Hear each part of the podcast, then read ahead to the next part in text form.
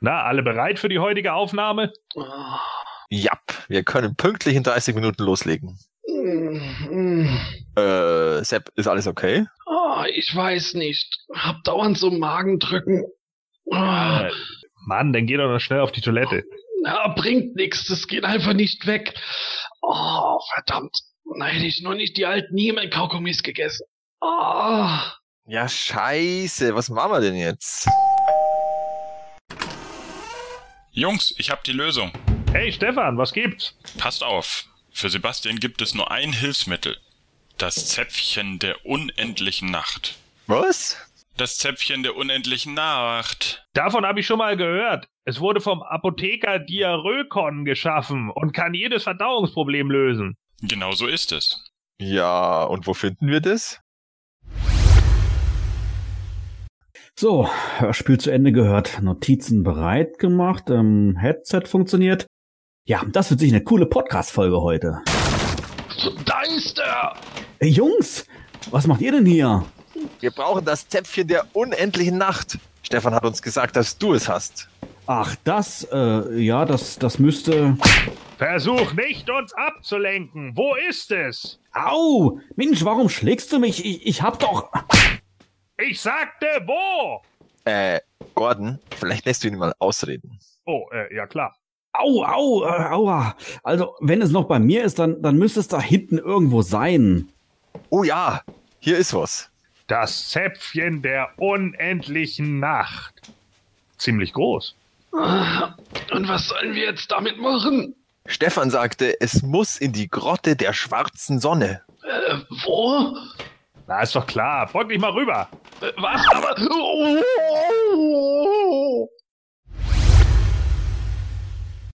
Oh. Und fertig. War echt eine coole Aufnahme. Definitiv. Schade nur, dass Sebastian doch nicht mitmachen konnte. Ja, schon komisch. Ich hätte schon gedacht, dass dieses Zapfall schneller wirkt. Jungs, Kommando zurück. Hä? Was ist los, Stefan? Ich hatte mich vertan. Das Zäpfchen der unendlichen Nacht ist gar nicht mehr bei Manuel. Oh, verdammt. Das hat er mir damals ja beim Webmasterwechsel zusammen mit dem restlichen PE-Kram gegeben. Aber was haben wir denn dann den Sebastian in den... Hey, wo ist denn mein alter Rührstab hin?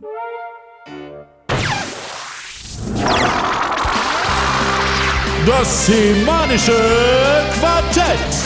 Präsentiert von planeteternia.de. Ja, heute haben wir garantiert keinen Stock im Arsch, denn heute reden wir über das Masters-Hörspiel Nummer 30, das Zepter der unendlichen Macht. Außerdem haben wir wieder eine Moto Classics Biografie dabei. Genau wie aktuelle News. Und ein Tippspiel zur New York Toy Fair darf ebenfalls nicht fehlen. Mehr als genug Hörstoff also jetzt in Ausgabe 128 des Hemänischen Quartetts mit dem gar nicht grottigen Sebastian Vogel aka Wiley, Dem großen Drakon, aka Matthias Köstler, aka Melko 23. Dem das Zepter schwingenden Manuel Miesner aka Manuel. Und dem bei diesen schlechten Hörspiel-Querverweisen vom grauen gepackten Gordon Volkmar aka The Formless Sun. Sun? Sohn? Nein, Sun. Wie Sonne. Die schwarze Sonne. Ah, ja. Ja, ich habe doch gesagt, dass die Hörspielverweise schlecht sind. Tja, in diesem Sinne viel Spaß. Das semanische Quartett. Präsentiert von planeteternia.de. Ja, meine Herren, äh, wir haben schon darüber geredet, außerhalb dieser Aufnahme, Fäkalhumor funktioniert immer, zumindest hoffe ich das bei unserem heutigen Intro, aber das hat äh, tatsächlich einen äh, ernsten Hintergrund, weil ähm, bei mir in der Familie waren neulich ein paar krank und äh, meine Frau führt immer so eine kleine Hausapotheke und hatte bei einer Sache dann tatsächlich als einziges Medikament noch gefunden gehabt ein Zäpfchen, wovon natürlich keiner begeistert war, das zu nehmen. Das haben wir dann auch lieber sein lassen. Und das hat mich jetzt zu der Frage inspiriert, wie sieht es bei euch denn eigentlich aus, wenn ihr mal äh, so krank seid, wenn es euch einfach nicht gut geht? Ähm, ist es bei euch so tendenziell, dass ihr dann wirklich sofort auch zum Arzt geht und sagt, hey, packt mich mit den Medikamenten zu oder sitzt ihr das einfach nur mal ein oder zwei Tage aus und dann geht's euch wieder gut? Erzählt doch mal ein bisschen. Manuel. Ähm, also ich renne eigentlich nicht direkt zum Arzt, ähm, da wir ja aufgrund unserer ganzen Kinder sowieso eine riesige Hausapotheke haben. Da fehlt, da mangelt es eigentlich an gar nichts. Äh, meine Frau arbeitet ja selber in der Pflege und ist begeisterte Hobbychirurgin, hat immer ein Skalpell in der Tasche.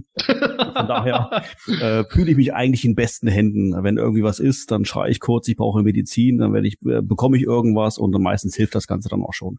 Also wenn es dann wirklich nach ein paar Tagen nicht weggeht und ich merke, es irgendwie tendenziell schlechter ähm, und es ist, sag ich mal, irgendwas anderes wie eine normale Erkältung oder, oder irgendwas in der Richtung, dann gehe ich auch schon mal zum Arzt oder natürlich auch zum Arzt, wenn ich eine Krankmeldung brauche, logischerweise. Aber ansonsten ähm, bin ich, glaube ich, eher der Typ, der, der zu Hause ausharrt und dann die Haus, auf die Hausmedizin dann da vertraut, die äh, Frauchen im Vorfeld schon irgendwie eingekauft hat. Mhm. Heißt das, dass du dann auch nicht den Männerschnupfen so auslebst wie manch andere, die dann glauben, sterben zu müssen? Also wenn meine Frau das jetzt hören würde, würde sie sicherlich sagen, ja, doch, so ist es. Aber ich sage, nein, das ist nicht so. Gordon, du und Männerschnupfen, eine lange Geschichte voller Missverständnisse? Äh, ja, ist eine lange Geschichte voller Missverständnisse, weil seit letztem Jahr ja nachgewiesen ist, dass es den Männerschnupfen tatsächlich geht, weil nämlich das weibliche Östrogen tatsächlich besser für bessere Abwehrkräfte sorgt als beim Mann. Also das heißt zum Beispiel, der Mann nimmt einen Schnupfen tatsächlich viel stärker wahr als eine Frau, weil wie unser Testosteron davor nämlich nicht gefeit und deswegen zum Beispiel diese Bakterien und Viren bei uns mehr ansetzen als bei Frauen. Tada! Wow. Oh. So. Bei uns gibt's ja den Spruch, eine Erkältung dauert mit Medikamenten zwei Wochen und ohne 14 Tage, also ungefähr so. ja. Ja, äh, also das kann ich tatsächlich irgendwo bekräftigen. Ähm, bei mir ist es tatsächlich in letzter Zeit zumindest relativ ruhig gewesen, was gesundheitliche Probleme betrifft. Toi, toi, toi. Aber wenn was ist, dann ist es meistens bei mir, ob mit oder ohne Medikamente, mit oder ohne Arzt innerhalb von ein paar Tagen in der Regel rum. Ja, liebe Hörer, ihr werdet euch jetzt fragen, was hat das Ganze eigentlich mit Masters of the Universe zu tun? Ja, ähm, nix. Ich war nur neugierig. Und in dem Sinne würde ich auch schon sagen, wir machen sofort äh, weiter. Wir haben heute tatsächlich keine äh, Fragen der Hörer dabei. Wir haben ja auch so schon ein volles Programm. Da kommen wir doch direkt bei unserem News-Teil zu einer anderen Fragerunde, nämlich auf human.org gibt es eine regelmäßige Fragerunde, wo äh, der Brian Flynn von Super Seven dann immer was antwortet. Und da gab es ein paar nette Informationen bei. Ähm, ich habe da bei uns kurz was reingeschrieben bezüglich Waffensets und Fahrzeugen. Das fand ich vor allem relevant. Matthias, kannst du das kurz erörtern? Äh, ja, also es gab heute mehrere Fragen. Also es sind immer fünf Fragen und da waren drei zu Zubehör, also entweder Waffen oder Rüstungen oder Wechselköpfe, die man halt in einem äh, Zusatzpack oder so bringen könnte, ob sie sich das vorstellen können, das ist ja immer so komisch gefragt. Und ja, es ist immer alles, ja, ja, das ist alles äh, möglich, wenn es aus ihrer Sicht sinnvoll ist oder wenn es, äh, je nachdem, wie man es übersetzt, Spaß macht oder witzig ist. Ja, da kann man sich streiten, wie man es übersetzt. ähm, und ja, sie wollen halt vor allem, äh, sie wollen jetzt nicht irgendwie ein eigenes Köpfeset und ein eigenes Rüstungsset und was weiß ich, sondern äh, wenn dann so ein gemeinsames äh, ein Zubehörset oder Weapons Pack oder wie auch immer man das nennt, äh, bringen. Also ich glaube, da dürft, das dürfte schon halbwegs ähm, in oder trockenen Tüchern sein? Ja, jetzt das vielleicht nee, aber, aber schon auf alle Fälle auf irgendeiner Planungsstufe sei, äh, würde ich mir davon ausgehen, dass da, dass das durchaus, äh, es hat die Frage, wie sie es dann veröffentlichen, weil sie haben ja jetzt immer noch ihr, ihr, ihr, ähm, ja, sag jetzt mal, ihr reguläres Schema, vier Figuren Collector's Choice, vier Figuren Club Grayskull und wo bringt man das dann unter? Weil können es natürlich einfach so verkaufen, aber ja, muss man schauen. Ich wollte gerade sagen, vielleicht bringen sie das einfach so mal irgendwo zwischendrin außer der Reihe rein, so wie sie es jetzt bei diesen äh, Muscle-Figuren gemacht haben, wo sie plötzlich so ein Blindbag-Assortment vorgestellt haben. Das kam ja auch ohne jegliche Vorankündigung so und war auf einmal irgendwo auf Ebay. Ja, das war tatsächlich, also da habe ich auch bis jetzt nirgends was gesehen, so, also so eine Art äh, Bestätigung von Super Seven, ja, das gibt's jetzt. Also da bisher gab's das nur auf Ebay. Oder irgendwer war, war im Lager von Super Seven und hat das da geklaut. Geklaut. Nee, das war ein Prototyp. Ja, ähm, da, das mal zu den äh, Waffensets beziehungsweise Zubehörsets. Ich finde es dabei vor allem interessant, dass sie wirklich schon so ins Auge fassen, ja, äh, natürlich so äh, Fans-Choice-Sachen, die die Leute gerne wollen. Hoffentlich Magenta-Rüstung von Faker ja. und sowas.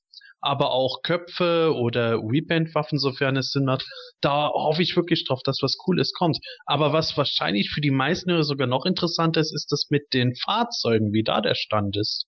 Ja, also da gab es ja auch eine Frage dazu und ja, da sagen sie auch, sie sind definitiv an einem Projekt dran. Ja? Also sie machen irgendwas. Also das größte Problem ist immer noch, dass sie eben keinen Zugriff haben auf die Gussformen von Mattel, die ihnen ja wohl eigentlich zugesagt worden sind. Ähm, ja, und da müssen sie jetzt wohl schauen, oder sie sind dran, dass sie die vielleicht doch bekommen oder eben neu äh, anfertigen. Und das dauert natürlich. Und da müssen sie wohl abwägen, was ist jetzt teurer oder aufwendiger. Aber was das jetzt genau ist, mal klar, irgendwo liegt Streetor nahe, aber es wird nicht explizit erwähnt. Ja, aber äh, Thema Streetor ist ja tatsächlich so, wenn Sie sagen, Sie arbeiten an einem Projekt und brauchen dafür Formen. Ich meine, wenn es um Formen geht, werden Sie wohl kaum das Windboat umsetzen, oder Manuel? Hm, also ich würde mich schon für dich freuen, ehrlich gesagt. Aber ja. äh, immerhin könntest du jetzt, sag ich mal, den, den äh, Moto Classics äh, Windrider nehmen und die Flügel abbrechen. Dann hättest du den gleichen Effekt eigentlich. Ein bisschen kostspielig vielleicht. Nee, aber das, nö, nö, nö, wenn dann ein ordentliches Windboat. ja, aber äh, Manuel, so Streeter hört sich doch da schon ziemlich naheliegend an. Selbst wenn sie nicht alle Teile recyceln, aber dass sie da versuchen, die Beine und sowas herzukriegen. Ja, warum nicht? Also ich, ich, hab, ich weiß nicht genau, wie, ähm, wie die das letztendlich rechnen. Äh, ob das jetzt äh, für die jetzt wirklich alles schon so wirtschaftlich absehbar ist, dass sie sich schon gleich jetzt an Fahrzeuge wagen. Ich meine, jetzt immerhin äh, haben die jetzt ja quasi jetzt äh, erst angefangen, ja. Die erste Wave kommt jetzt raus oder ist jetzt rausgekommen, wie es jetzt im Newsartikel heißt, dass, dass der Europa erreicht haben. Jetzt schon von Fahrzeugen zu sprechen, ich habe keine Ahnung, ehrlich gesagt. Ähm, äh, vor allen Dingen in welchem zeitlichen Rahmen die sich das vorstellen. Schön wäre es natürlich. Also welcher Fan möchte keine Fahrzeuge haben? Und äh, das, was wir bei den Moto Classics gesehen haben an Fahrzeugen, natürlich auch Playsets, äh, müssen wir ganz ehrlich sagen, sind ja auch super. Also die sind auch, ja, witziges Wortspiel, super, Super Seven. Ähm, sind ja auch sehr gut. Äh, wenn, sag ich mal, Super Seven es schafft, äh, die Qualität und Optik da beizubehalten, wie sie es ja bei den Figuren, soweit ich das jetzt sehen kann, ja eigentlich jetzt ähm, auch, auch geschafft haben, ähm, dann warum? Welcher Fan würde da Nein sagen? Also wäre Streeter sicherlich natürlich auch ein äh, gutes erstes Fahrzeug, in Anführungszeichen Reittier. Warum nicht? Ja, ähm, ich glaube schon, dass die vor allem auf Streetor abzielen, weil das halt immer wieder ja auch gewünscht wird. Vielleicht auch noch andere Sachen.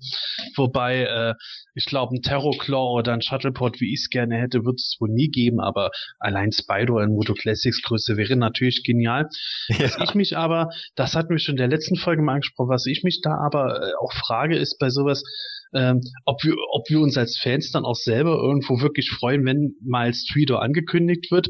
Weil ich habe schon die, schon die Befürchtung, dass Streetor bei Super Seven dann deutlich, deutlich teurer sein wird als Nightstalker bei Mattel. Mhm. Wie seht ihr das denn? wenn, wenn das jetzt an, angekündigt würde, hey, Streeter kommt zu Preis XY, gäbe es da bei euch irgendwo so, wo ihr sagt, ja, wenn es jetzt 10 Dollar mehr kostet, ist es wurscht, aber wenn es 30, 40 Dollar mehr kostet, da ist schon eine Grenze erreicht?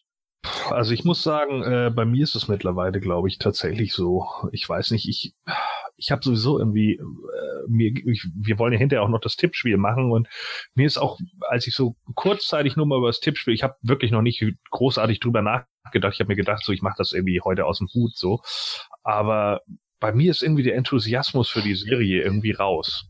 Ich weiß nicht wieso, ob das jetzt so lange gedauert hat mit den Figuren oder sowas, keine Ahnung. Ich kann es wirklich nicht genau beschreiben, warum es bei mir so raus ist, aber ich denke auch, wenn jetzt tatsächlich ein Strider oder angekündigt wird und dann heißt es plötzlich irgendwie, ja, es kostet nochmal 50 Dollar obendrauf oder so, dann weiß ich nicht, ob ich dann vielleicht aussetze. Sebastian, wie, wie begründest du das, äh, dass, die, dass du denkst, dass es teurer wird? Weil ich glaube, ähm, dass die Auflage deutlich geringer ausfallen wird als bei Mattel weil äh, ich jetzt schon äh, teilweise Sachen hab verlauten hören, dass halt die Produktionsmengen deutlich geringer sind. Und äh, bei Mattel war es ja schon zum Schluss relativ gering. Und seien wir ehrlich, Nightstalker war qualitativ auch äh, bei weitem nicht so, wie man es äh, noch drei Jahre zuvor von Mattel erwartet hätte. Und äh, wenn ich dann auch zu noch sehe, Super Seven muss auch noch Lizenzgebühren zahlen. Äh, ich glaube da schon, dass da noch ein bisschen äh, an der Kostenschraube gedreht wird, aber trotzdem das Ding teuer werden wird. Also ich habe jetzt mal gerade geschaut, also das Nightstalker, äh, der, der Nightstalker, wie auch immer, äh, hat 54 Dollar gekostet bei Mattel. Und das ist ja quasi der Preis, den jetzt eine Figur kostet, fast. Ja, äh, genau. Bei, bei äh, Super 7. Also, dass das hochgeht, das ist, ja, also ich würde jetzt mal sagen, 75 Dollar würde ich jetzt mal dann, ja, also würde ich jetzt mal schätzen. Ich könnte mir sogar noch vorstellen, dass das Ding um die 100 Dollar kostet. Ja, Aber, um ein bisschen positiv zu sein, vielleicht wäre dann ja bei Strider auch ein Fisto 2.0 dabei. das wäre natürlich eine Möglichkeit, gell? Würdet ihr sagen, dass die Figuren 25 Dollar mehr kosten oder 100 Prozent teurer sind? Boah. ich glaube, das kommt aufs Gleiche hinaus. Bei den Figuren jetzt ja, aber bei Streeter würde es ja einen Unterschied machen. Würde es Das stimmt, ja. jetzt Mhm. 75 kosten oder dann 100 kosten? Also ich glaube, dass äh, wir um die äh, 90 bis 100 Dollar rechnen sollten und da aber die Option dabei ist, dass wir nicht nur den Klepper selber kriegen könnten, sondern Super Seven dann vielleicht auch sagt, ja, zu dem Preis ist aber auch noch eine Figur inbegriffen, mit der ihr uns seit Monaten schon nervt, dass ihr sie wollt.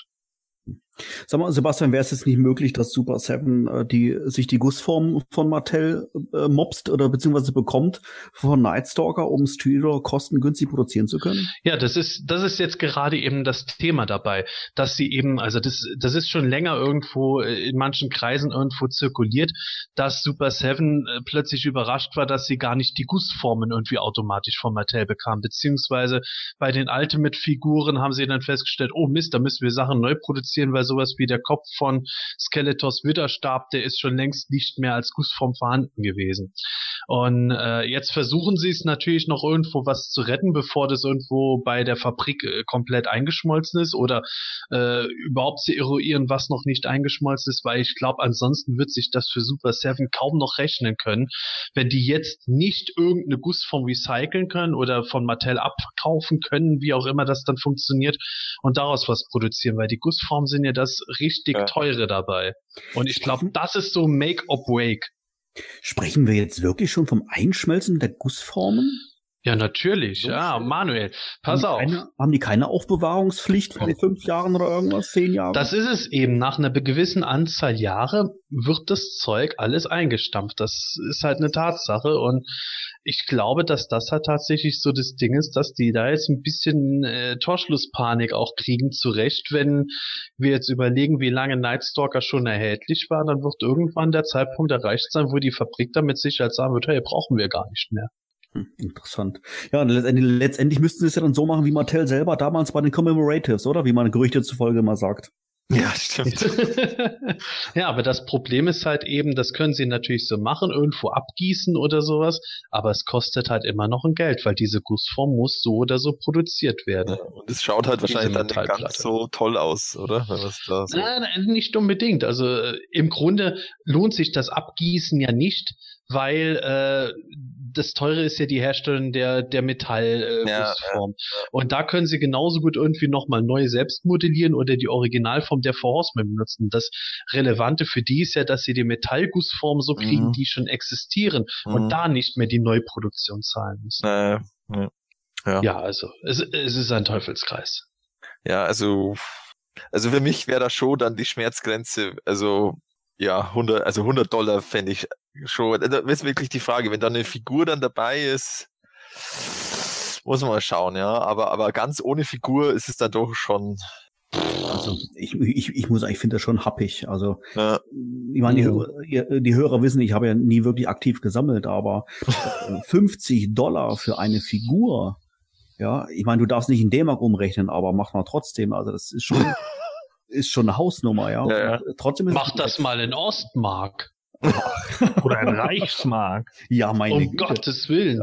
Also ich finde, ich finde das schon extrem. Also da musst du, also das letztendlich ist es ein Hobby, ja. Das ist ja ein Luxusartikel, die wir, die wir ja zu Hause haben.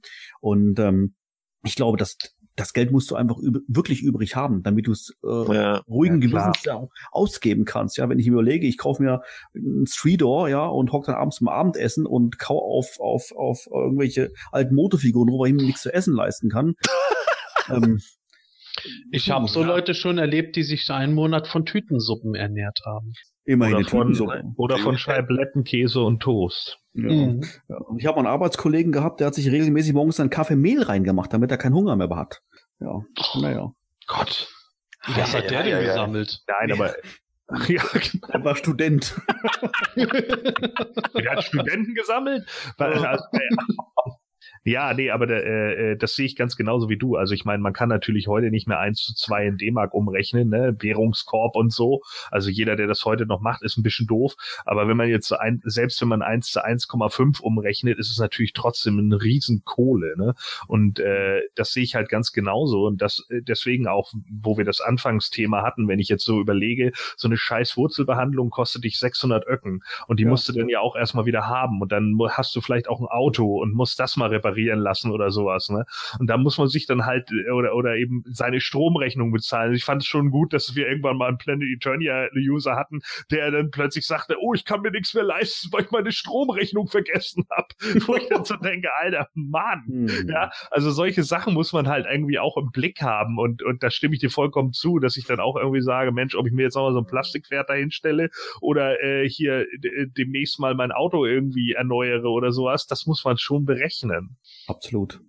Ja, also ich, ich darf mich da jetzt nicht zu weit aus dem Fenster lehnen. Ich habe jetzt über Weihnachten noch ein bisschen Geld gekriegt, habe mir ja nicht die äh, Moto Classics Figuren geholt von der Wave 1, die jetzt gerade ausgeliefert werden. Dazu kommen wir gleich noch, liebe Hörer. Äh, sondern habe dann stattdessen äh, das Geld jetzt äh, f- 65 Euro in den Optimus Prime von den Transformers äh, jetzt investiert, den ich schon äh, seit äh, seiner Enthüllung auf, ich glaube, San Diego Comic Con im Auge hatte.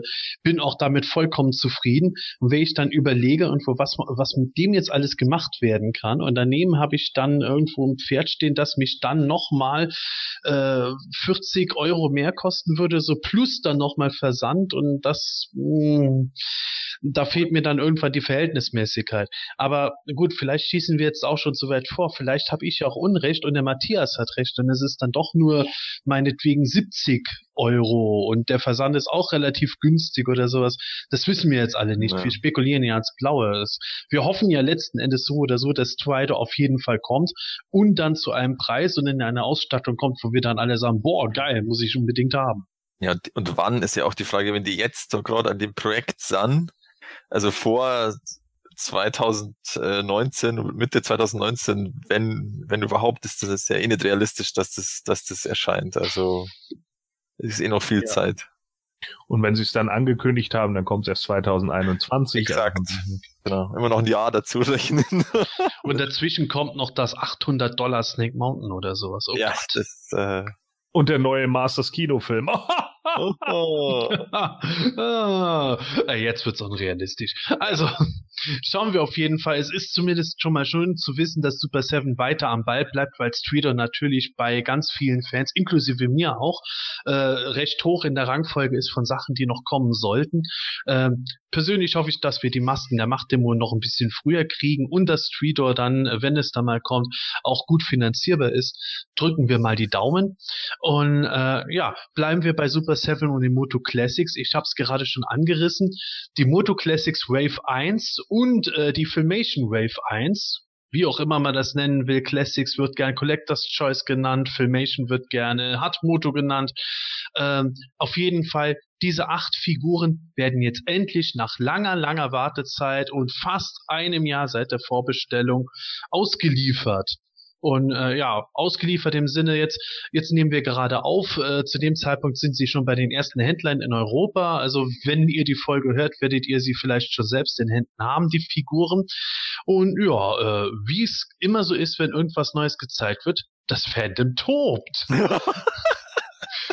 kann man, glaube ich, so ganz gut benennen, oh. denn ähm, ja, also ich würde mal so sagen, eine Figur wie der Fangor oder Loader, die kommen ziemlich gut an, aber besonders die Damen stehen wieder im Kreuzfeuer der Kritik, so wie Triclops mit seiner hellgrünen Rüstung, das hatten wir schon in der letzten Folge mal angesprochen, oder? Hatten wir? Doch, hatten wir. Und äh, ja, die Damen, da ging es ja darum, dass äh, irgendwie ihre Beine noch zu weit auseinander gestanden waren. Das wollte Super Seven ja korrigieren, hatten wir in der letzten Folge auch geredet, dass es auf den Bildern nicht ganz so schön aussah, wie man bei den Prototypen dachte. Ja, da würde ich mal sagen, um das so kurz zusammenzufassen, etliche Leute sind gerade mit den weiblichen Figuren im Bereich der Beine nicht so zufrieden, plus Thielers Gesicht hat nach wie vor deftigen Anlass zur Kritik gegeben. Seht ihr das ähnlich, wenn ihr euch mal zumindest die Bilder bisher anschaut? Gordon? Gute Frage. Ich habe mir da ehrlich gesagt gar nicht so die großen Gedanken drüber gemacht, aber es liegt vielleicht auch daran, dass ich da halt in dem Shitstorm etc. auch nicht so ganz drin bin. also, ja, weiß ich nicht. Also, ähm, sicherlich gibt's ein paar Sachen, die man, äh, man kann immer was kritisieren, ne? Finden würde man da wahrscheinlich immer was. Aber ich finde, bis jetzt sehen die doch eigentlich alle ganz gut aus, oder? Das ist eben die Frage. Ja, also ich meine, ja, keine Ahnung. Also äh, Thielers Gesicht, glaube ich, äh, ja, das geht, die, die, die wirkt halt irgendwie, äh, so wie sie jetzt aussieht, sieht sie so aus, als wenn sie heftig in den Schminketopf gefallen ist. Mhm. Ähm, das ist dann halt wieder die Frage, äh, ob die Hüften jetzt zu breit sind, pff, I don't know. Aber äh, wie gesagt, gerade die äh, Filmation Toyline, die geht mir ja sowieso äh, komplett am Arsch vorbei. Also deswegen bin ich da vielleicht auch der falsche Ansprechpartner. ähm, ja, ich sammle die halt nicht ja. und, und äh, da ist mir das dann auch relativ lax, wie die dann aussehen. Also ähm, ich finde jetzt nicht, dass sie sie da so so daneben geschossen hätten. So, ich finde, dass äh, Earthquake oder Quake, den wir bei den Classics sehen, dass der einen Silberblick hat, der Shield. Mhm. Äh, aber das ist halt die Frage, ob das jetzt dauerhaft bei der Produktion so ist. Ähm, andere finde ich dagegen ganz cool und die Verpackung mag ich absolut. Also die finde ich richtig gut gemacht, vor allen Dingen mit dem großen äh, Design der Figuren jetzt hinten drauf. Das ist echt cool.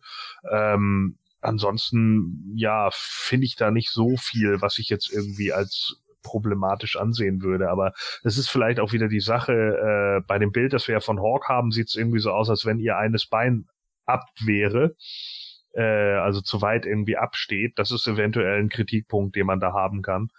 Ähm, aber ansonsten, naja, wie gesagt, äh, wenn man die Figuren, also ich habe ja jetzt gestern, habe ich das, nee, wann war das? Am Freitag hatte ich das erste Mal die Figuren aus dem ähm, Three-Pack in der Hand. Ich mhm. pack die, ich pack die ja nicht aus, aber mein Kumpel, der hier als Turrican auf dem Board unterwegs ist, der packt, packt die alle aus. Und da muss ich ja schon sagen, ne, qualitativ ist da ja schon eine Menge Scheiß dabei. Also wenn man dann irgendwie sieht, dass ein Adam die, die Hände nicht mehr öffnen kann, also dass du die Waffen nicht in seine Hände packen kannst, weil die Hände so dermaßen starr sind, aber dafür ist der Lendenschurz so labberig, äh, dass, dass du schon Schiss hast, dass der irgendwie abreißen könnte beim, beim einmal runterfallen oder sowas. Also das sind so Sachen, oh, äh, qualitativ ist es natürlich immer ein Problem, aber ich kann dann natürlich auch sagen, ja, ich pack sie nicht aus, deswegen ist es für mich von der Qualität her nicht ganz so wichtig, außer vielleicht, dass die Figuren recht arg glänzen. Ja, ich glaube, das sind auch immer so Sachen, wo man ein bisschen individuell für sich entscheidet, was ist einem jetzt wichtig oder was stört einen mehr und was weniger. Zum Beispiel die Hand von Prinz Adam hat mich überhaupt nicht gestört, weil ich gemerkt habe, wenn ich die jetzt ein bisschen in der in meiner Hand kurz halte, mhm. dann ist die sofort weich gewesen und ich kann die Waffe ohne Probleme reinmachen, wo ich mir denke, ja, pff, Lehrgeld gezahlt halt bei Super Seven drauf geschissen, habe ich kein Problem. Mich hat es eher gestört, dass ich dann so gesehen habe, so Ungenauigkeiten bei den Übergängen von den Armen, zum Beispiel bei Terror irgendwo der Unterarm, der Übergang zur Hand ist nicht so sauber, wie man es bei Rattler gewohnt war. Mhm. Oder der äh, Umhang von Lord Grasp, der mir irgendwie ein bisschen zu sehr nach so Kirmesgummi aussieht. Äh, andere wiederum haben mit dem Umhang überhaupt kein Problem. Das ist halt so eine Geschichte. Man merkt nur halt generell bei, äh, gerade bei Thieler, glaube ich, dass das so ein gebranntes Kind bei den Fans ist, gerade nachdem die Pilotentieler so unterirdisch gewesen ist, vom ja. Kopf her und auch von der Rüstungsverarbeitung her. Und dann kommt eine Thieler, die war schon nicht mehr so gut, aber doch deutlich besser. Und äh, dann wurde die jetzt mehr oder minder in der finalen Version doch irgendwie in den Augen vieler Fans vergeigt. Ich glaube, da hat Super Seven sich selber ein bisschen Bärendienst erwiesen. Oder. Matthias? Ja, also bei der, bei der Filmation Tiller, da war ja vor allem dieses Prototyp-Bild war wirklich ähm, fast perfekt, würde ich sagen. Also da hat sie wirklich wie, wie aus dem Cartoon gefallen ausgeschaut auch. Also besonders das Gesicht eben, das ist ja eigentlich das Wichtigste. Und ähm, bei der, bei der endgültigen Figur, das habe ich, glaube ich, damals sogar so geschrieben, so ja, also Prototyp ganz nett, aber wie schaut es dann in der Massen, Massen in Anführungsstrichen Produktion aus? Äh, und ja, also ich glaube einfach, dass die Augen ein bisschen zu groß sind, dass, dass es äh, richtig den Filmation-Look ein, äh, einfängt. Die Frage ist jetzt tatsächlich, ob man das, ja, ob man das in dieser auf der Größe überhaupt so hinbringen kann, dass es dann genauso richtig ausschaut. Ähm, und eben die, die, also nicht nur die Größe von den Augen mit, mit Augenweiß, sondern auch die Pupillen sind vielleicht ein bisschen zu groß. Also da, die hat einfach mhm. so, so große Augen und die, das hat sie nicht im, im Cartoon, die Tila. Die, die hat nicht so Riesenglubscher. Und äh, der Rest finde ich aber ist eigentlich ganz gut gelungen. Gut, die, die Hüften, pff, mei, äh, also meine Frauen haben halt auch manchmal breite Hüften. Also es ist halt, ja. ich, ich, glaube, ist, also ich finde persönlich, das Problem ist nicht unbedingt der Umstand, wenn sie breite Hüften haben. Ich glaube, wenn Tilas halbe Pobacke irgendwie unter der Hose hervorlugt, finden es äh, etliche Sammler sogar ganz nett. Ich glaube, das Problem ist, dass es so seltsam aussieht, dass die Beine zu weit auseinander ja. positioniert sind. Ja, dabei. ja, stimmt, genau. Also es hat ja, glaube ich, auch mal einer, ich weiß nicht, auf Human.org oder, oder auf Facebook irgendwo sowas gepostet, so voll die Analyse, was jetzt da genau welcher Stift da irgendwie oder welche Halterung da falsch ist. Ähm, ja, also jetzt, ich finde jetzt auf die Bilder, wenn ich so auf die Bilder sehe, das stört mich jetzt eigentlich nicht so. Also mich stört am ehesten das Gesicht, weil das für mich jetzt nicht das Filmation einfängt und äh, ja, wie gesagt, also ich, ich äh, sammle die Line jetzt ja auch nicht komplett und ich werde wahrscheinlich die Thieler, also ich habe es ja vorbestellt, also äh, die Thieler ist wahrscheinlich dann einer meiner Kandidaten, die dann, die ich dann wieder verkaufe. Also, hm. weil da habe ich jetzt nicht so, ich habe ja eh nicht so diesen Filmation, ich muss alles haben. Und wenn die jetzt, ich sage jetzt mal perfekt, so wie auf dem Prototyp ausgeschaut hätte, dann hätte ich es peuten, aber so pff, ist jetzt nicht mein Fall tatsächlich. Irgendwo verständlich. Was, was bei mir jetzt irgendwo noch das Ding ist, also ich finde halt einfach irgendwo, das Gesicht ist besser als bei der Pilotentieler, aber das, schon, das von der Pilotentieler war halt super scheiße, das von der Super Seven Tieler ist jetzt einfach irgendwo nur scheiße. Nur scheiße. aber das, das von der, dem Motto. Aber, ich glaube, das von der Pilotentieler, das wäre von der Augenpartie sogar richtig gewesen. Aber halt, da war ja dieses Kinn so verzogen, ja. beziehungsweise der, die Mundpartie und Viel das Kinn quasi. Ja. Das, da haben sie doch irgendwie gesagt, da haben, dass da irgendwie die, die Fabrik die, die Form irgendwie kaputt gemacht hat und dann haben sie selber eine Form nachgemacht oder irgend sowas. Also ganz seltsam. Ähm, also ich glaube so von den Augen her wäre die gut gewesen und jetzt kombiniert mit deren Kind, dann wäre es perfekt, aber leider. ja, also irgendwie, irgendwie, ich, ich, ich sag's mal so, ich habe irgendwo das Gefühl, wenn ich mir jetzt zum Beispiel Man at Arms anschaue, der ist perfekt. Triclops, wenn jetzt die Rüstung nicht äh, hell gefärbt worden wäre, wäre der auch perfekt. Und äh, dann gucke ich mir dagegen irgendwo äh, Thiele an und denke mir irgendwie, jetzt ist es schon der äh, zweite Versuch bei einer Filmation Thiele und irgendwie die Forcemen haben aus meiner Sicht eh schon immer mit weiblichen Gesichtern Probleme gehabt, beziehungsweise vielleicht nicht einmal die, aber irgendwo äh, in der Fabrik wurde es dann noch zusätzlich irgendwo verschlimmert.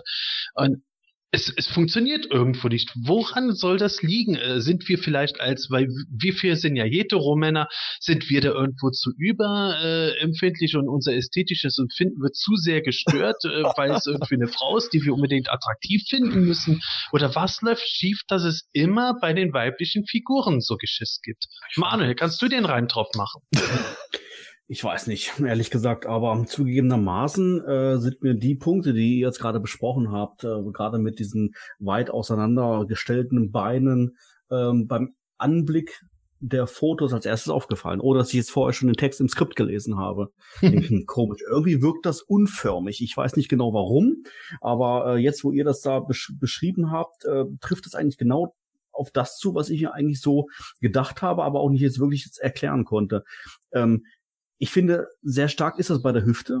Mit, bei, jetzt bei dem Gesicht jetzt mit, mit Thieler, muss ich sagen, ist es okay. Also da ähm, passt jetzt soweit für mich, muss ich ehrlich sagen. Ähm, bei, äh, bei ähm, Hawk ist es jetzt, finde ich, ist es ganz extrem mit den Beinen, dass mir das aufgefallen ist und sagen, irgendwie, ich weiß nicht, passt das nicht. Aber vielleicht ist es auch tatsächlich so, dass diese Nachrichten noch, Nachrichten noch äh, äh, korrigieren. Warum das generell bei den Damen so ist, hm, weiß ich nicht. Vielleicht Vielleicht ist es ja so, dass sie dann natürlich etwas filigraner sind. Das heißt, äh, man muss natürlich, ähm, ja, ich sag mal, man hat wie, wie drücke ich mich aus, weniger Spielraum, ja, sag ich genau, jetzt mal, irgendetwas, irgendetwas verkehrt zu machen oder, oder zu kaschieren, wie bei den Männern. Äh, da hast du natürlich doppelt so breite Arme. Und ich glaube, da äh, werden dir äh, leichte Fehler beim Gießen eher verziehen, als wenn du eh schon ganz, ganz filigranen Arm hast oder generell eine äh, Figur äh, betonte Actionfigur hast. Ich meine, wenn du dich da um einen, keine Ahnung, Millimeter reden wir ja gar nicht, schon gar nicht mehr in dem Bereich vertust, ich glaube, das fällt dann schon eher dann wirklich auf. Und vielleicht hat es auch Stück weit natürlich aber auch, auch mit dem zu tun, Sebastian, was du sagst, dass wir einfach natürlich, oder der, der, der Fanboy, sage ich jetzt mal, natürlich vielleicht ein bisschen bisschen mehr auf die weiblichen Charaktere achtet, auf Tila liebäugelt, weil natürlich in der Motu-Welt wissen wir, die Damen relativ rar sind und man da sich natürlich seine perfekte Figur wünscht und dann einfach da wirklich auch auf jede Kleinigkeit achtet, auch wenn dann halt die Pupille, sag ich mal, ein, keine Ahnung, wie viel, äh, ähm, ja, wie gesagt, Millimeter sind's nicht, aber dann entsprechend verrutscht sind. Hm. Möglicherweise, ja. Und vielleicht ist das doch auch der wahre Grund, warum in den 80ern so wenige weibliche Charaktere produziert wurden. Und das ist einfach die Begründung, die nie offiziell gesagt wurde. Ich weiß es nicht.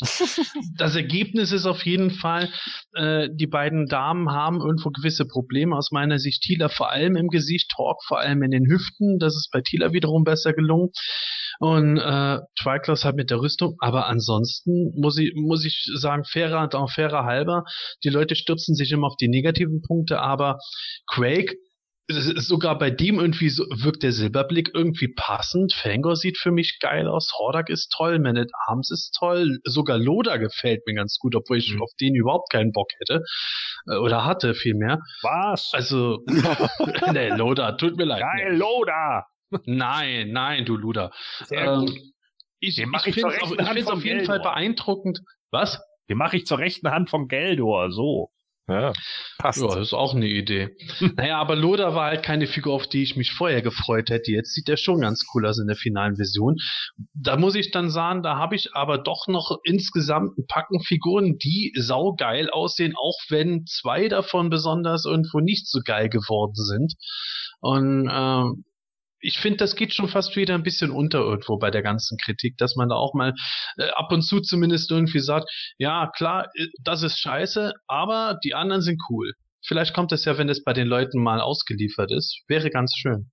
Ich glaube, also ich finde ich finde auch viele davon überhaupt nicht scheiße. Also die, ich finde diese, die, die meisten sehen ziemlich gut getroffen aus.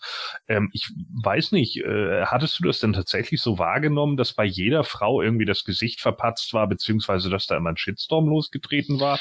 Mm, also nicht unbedingt verpatzt, aber ich finde schon, dass ähm, bei etlichen weiblichen Gesichtern äh, immer wieder so Sachen waren, wo ich den Eindruck hatte zumindest, dass zwischen den Prototypen der finalen Version irgendwo so ein Qualitätsabfall war hm. und äh, das halt auch irgendwo ist nur mein persönliches Empfinden, die sich die Four Horsemen irgendwo bei weiblichen Gesichtern häufig schwerer getan haben, die irgendwo mal äh, ein bisschen individueller zu machen, wenn ich mir so die ganzen Princess of Power Figuren jetzt mal anschaue.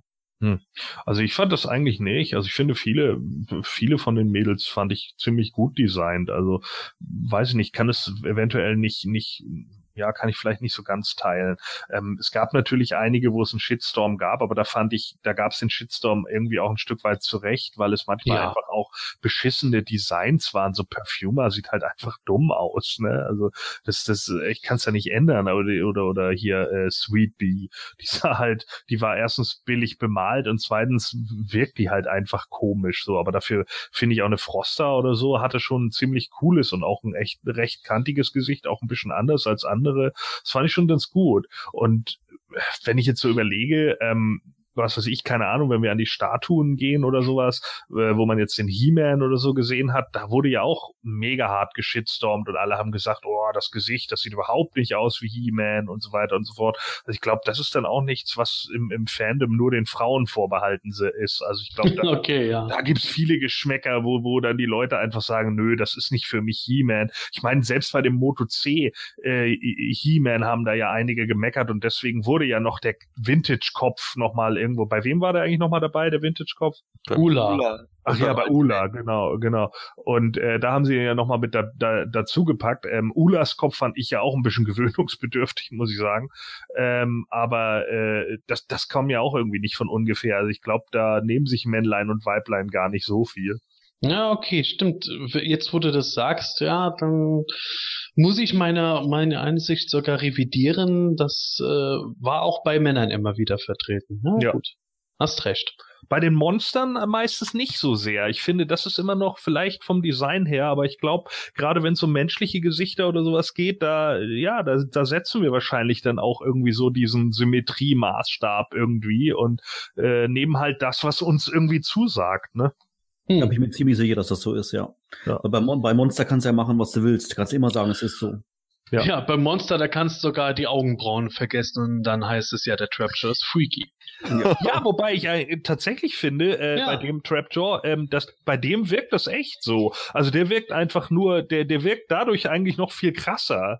Weil ja. also, ohne, ohne die Augenbrauen wirkt er echt so, als wenn seine Augen jeden Moment rausploppen würden. Das ist schon strange. Ja, äh, also wenn ich mir den Minicomic Trapjaw ansehe, dann stelle ich mir immer so eine Klaus Kinski Stimme da im Hintergrund vor. Aber das bin nur ich, ja. Also auf jeden Fall, äh, wir stimmen auch mit vielen Fans überein. Äh, Thieler und Hawk sind in manchen Bereichen nicht ganz so ideal gelungen. Hätte man besser machen können, aber insgesamt sind die Figuren doch ziemlich geil geworden. Und äh, wir hoffen, dass euch die Figuren auch gefallen werden, wenn sie jetzt äh, vielleicht jetzt schon bei euch in Händen sind. Und äh, ja, was auch besonders war, bei Wave 1 der Moto Classics, die Cardbacks wurden leicht verändert. Da gibt es jetzt zwar auch wieder die großen Biografien, sehr umfangreich, aber es gibt auch ein schönes Actionbild, das, glaube ich, von Axel Jimenez gezeichnet wurde. Ja, und Thema Biografien, das machen wir, bevor wir uns mal jetzt endlich dem Hörspiel-Talkback widmen werden. Wir werden noch eine neue Biografie besprechen. Gordon, erzähl uns doch ein bisschen was über Fangor. Ja, schlimmer als der letzte Faker kann es ja nicht sein. Fangor, außerordentlich bezahnter Snake-Man-Krieger. also, naja gut, die Überschrift hat's ja schon wieder. Also, Fangor ist ein bösartiger Schlangenmensch, der seine riesigen Fangzähne im Kampf wie Messer hervorspringen und nachwachsen lassen kann. Erstmals erblickte er den Glanz und die Macht von Technologie in einem frühen Kampf mit dem Horde-Imperium. Auf Eternia bot er sich freiwillig an, dem verwandelten Snake Man at Arms zu assistieren, um so den Bau fortschrittlicher Waffen und Vehikel wie den Rattle Trap und den Viper Lord King Hiss zu erlernen. Fangor wurde schnell zu einem Technikexperten und war sogar in der Lage, die Technologie von Gwildors kosmischem Schlüssel zu nutzen. Dies ermöglichte ihm und mehreren Snake Men den zweiten Ultimate Battleground zu überleben, indem sie nach Trolla flüchteten. Dort wurden sie Vasallen von Lady Slither, ebenfalls ein Viper Lord des Unnamed One. Gibt es eigentlich eine weibliche Version von Lord? Nee, ne? Später machte... Lady. Ja, ein eine Viper Lady müsste es denn ja heißen. Naja, gut, egal. Später machte Fangor Lady Slither Snake Lair mobil, um auf Troller der Gefangennahme zu entgehen, als He-Man die Revenge Squad besiegt hatte. Scheiße, ey. Revenge Squad ist auch so schlecht. Es klingt wie so ein, ah. wie so ein C-Stable bei WWF. Ja, DC-Schurken.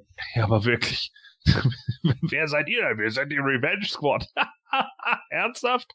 So, naja.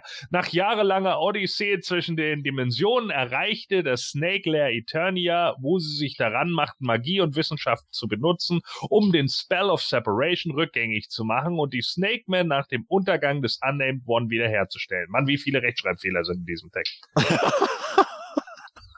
Das bin ich im Übrigen schuld, weil ich das schnell oh. abgetippt habe. Ja, ähm, so viel zur Biografie.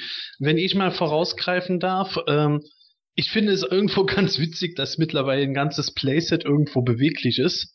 Und äh, ich finde es auch ganz witzig, dass sie äh, mit dem Rattle Trap, ein Fahrzeug, das mal irgendwie auf dem Reißbrett entstanden war, aber nie äh, überhaupt nur zum Prototypen es geschafft hat aus den 80ern, dass sie das mit eingebunden haben. Es findet wieder Name-Dropping statt, aber nicht so krass wie in den anderen Biografien, die wir hatten. Mhm. Äh, also das hat für mich jetzt tatsächlich schon mehr Ausgewogenheit erreicht. Ich finde jetzt äh, die Biografie teilweise ein bisschen schwierig, weil da wieder sehr viel versucht wird. Also gerade das mit dem mobilen Snake hätte ich nicht unbedingt, unbedingt gebraucht. Und man merkt auch wieder, da wird wieder versucht, irgendwo alles, was Nightlick gemacht hat, irgendwo rückgängig zu machen, wenn die Schlangenmenschen wieder zum Leben erweckt werden sollen und andere geflüchtet sind. Aber wie dem auch sei, mit dem Ganzen kann ich so ganz gut leben und bin mit der Biografie insgesamt zufrieden. Manuel, wie siehst du das? Also wenn ich ehrlich bin, ich finde es äh, ziemlich kompliziert. also, wo Gordon angefangen hat zu lesen, der erste Gedanke, der mir so kam, war, was, was jetzt noch fehlt, ist, dass Ultimate Battleground erwähnt wird. Und prompt taucht er auf. Das ist immer so geblieben bei den ganzen Moto Classics Biografien. Aber ich habe da mal eine, mal eine andere Frage. Darf Super, Super Seven schreibt die ja, ne? Die Biografien, oder? Ja, Leute schreiben das für Super Seven. Gut, dann halt so. Aber dürfen die sich dann im Moto-Canon austoben, wie sie wollen? Oder gibt es dort seitens Mattel äh, Regelungen? Also soweit ich weiß, äh, dürfen sie sich ziemlich austoben. Sie versuchen, äh, soweit mir bekannt ist, die Details, die Scott Knightley noch übrig hatte, irgendwo mit einzubinden. Aber danach können sie eigentlich für sich weitermachen, wie sie lustig sind. Also ja, wie gesagt, ich finde, ich finde das relativ kompliziert. Vielleicht auch deshalb, weil ich ein bisschen außenstehend bin. Aber ich glaube, ähm, von diesen ganzen Biografien und Verknüpfungen und Verzahnungen und der war hier Lehrer und der war dort äh, Meister und der war äh, hier Toilettenmeister, was weiß ich. äh, ich glaube, das kann man fast schon studieren, glaube ich. Also ich glaube, das lohnt sich mittlerweile. Ähm, das Ganze da wirklich mal, ja, ich weiß auch nicht. Also ich Sebastian, mal Hand aufs Herz. Hättest du, hast du da den kompletten Überblick?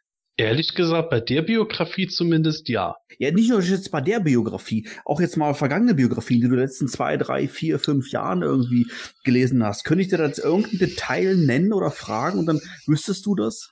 Mm, ist natürlich jetzt schwer zu sagen, aber ja. Okay, gut. also, das müsste man wirklich mal ausprobieren. Vielleicht machen das hier unsere Hörer, wenn sie uns wieder Hörerfragen stellen, irgendwie random Trivia, äh, beantwortet mal das und das wieder.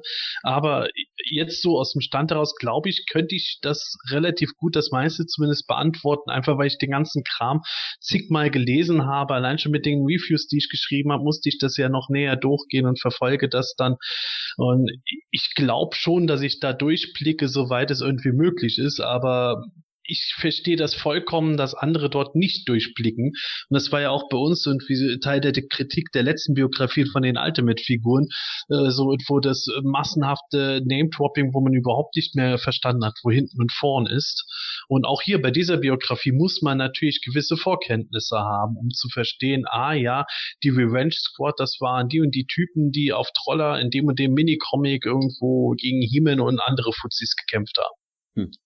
Ich glaube, ich glaube, ich mache, ich mache an dieser Stelle mal einen kleinen Aufruf an die Zuhörer, äh, mal so im Stil von äh, von Wer wird Millionär, mal sich zehn oder beziehungsweise zwölf Fragen mal auszudenken mit steigendem Schwierigkeitsgrad und äh, dass die dann in einer der folgenden Podcast-Sendungen dann mal dem Sebastian mal gestellt werden und mal sehen, wie weit er dann vielleicht auch mit Hilfe von dem einen oder anderen Joker dann tatsächlich kommt. Vielleicht braucht auch keinen Joker. Ja, gerne. Ich werde auch garantiert nicht irgendwo nachlesen oder schummeln oder sowas. Ich lasse das dann einfach auf mich zukommen. Ja, natürlich. wir würden das ich versage gnadenlos. Wir würden das natürlich so machen, dass du die Frage natürlich nicht bekommst. Also die würden wir dann letztendlich einen Gordon vorher schicken oder einen Matthias vorher schicken. Ja, ja klar. Und dass du dann natürlich dann völlig unbedarft dann äh, während der Podcast-Folge dann äh, antworten darfst. Genau. Sehr gut, sehr gut. Ich glaube, da werden wir am Ende der Folge nochmal zu aufrufen. Vielleicht kommt da wirklich was bei raus. Oh, ich bin gespannt. Ja, aber zurück zur Biografie. Äh, Matthias, was hältst du davon? Ja, also ich hinten aus ist mir einfach auch wieder zu sehr, ich bin da eben nicht so tief drin in dem, in diesem äh, Lore, dass ich da das alles einordnen kann. Also mir würde da das reichen, wenn sozusagen der erste Satz kommt, was eben sein Action-Feature sozusagen ist, dass er seine Fangzähne äh, wachsen lassen kann oder wie Messer vorspringen und dann äh, anscheinend kann er die auch wegschirßen, weil sonst müsste er sie wieder nicht nachwachsen lassen. ähm, und was eben seine Aufgabe ist bei den Schlangenmenschen, also dass er der erste Assistent war von Snake Man at Arms und dann die Waffen und Vehikel für Viper Lord, King Hiss und Viper Lady Slither baut. Und da können es dann wegen mir noch Rattletrap und das Lair äh, ähm, erwähnen, Snake Lair, aber danach, äh, pff, das ist alles für mich unnötig. Also für mich wäre es einfach viel sinnvoller und, und äh, äh, nachvollziehbarer, wenn eben erst das Action-Feature oder seine, seine tolle Fähigkeit und dann seine Aufgabe bei seiner jeweiligen Fraktion kommt und das reicht dann vollkommen. Ja, ich glaube, den Punkt, den werden wir mit dem Moto Classics Biografie nie mehr erreichen. Da ja. hat schon Scott Knightley für gesorgt, dass wir mit so simplen Geschichten nicht mal irgendwo vorankommen. Man merkt natürlich auch, dass, dass die Autoren irgendwo den Anspruch haben, noch weitere Details irgendwo reinzufügen ja. und sowas. Ja, ich, ich, also ich verstehe schon, was du meinst. Ich erkenne das auch, oh, dass, dass, die, dass, dass die das nicht auswürfeln, sondern dass sie sich da bestimmt Gedanken machen. Äh, aber ich sage jetzt mal für 85 Prozent der Käufer ist es vollkommen wurscht. Ja. Da könnte ja. unten dann auch äh, Yippie Tralala stehen und tut's ja auch teilweise. Es tut's auch im wahrsten Sinne des Wortes. äh, aber, aber es ist äh, teilweise, glaube ich, einfach vergebene Liebesmühe. Ja. Also, kommen, die, kommen, Entschuldigung, Gordon, kommen die Biografien von Fans? Sind die Autoren Fans? Weiß man das?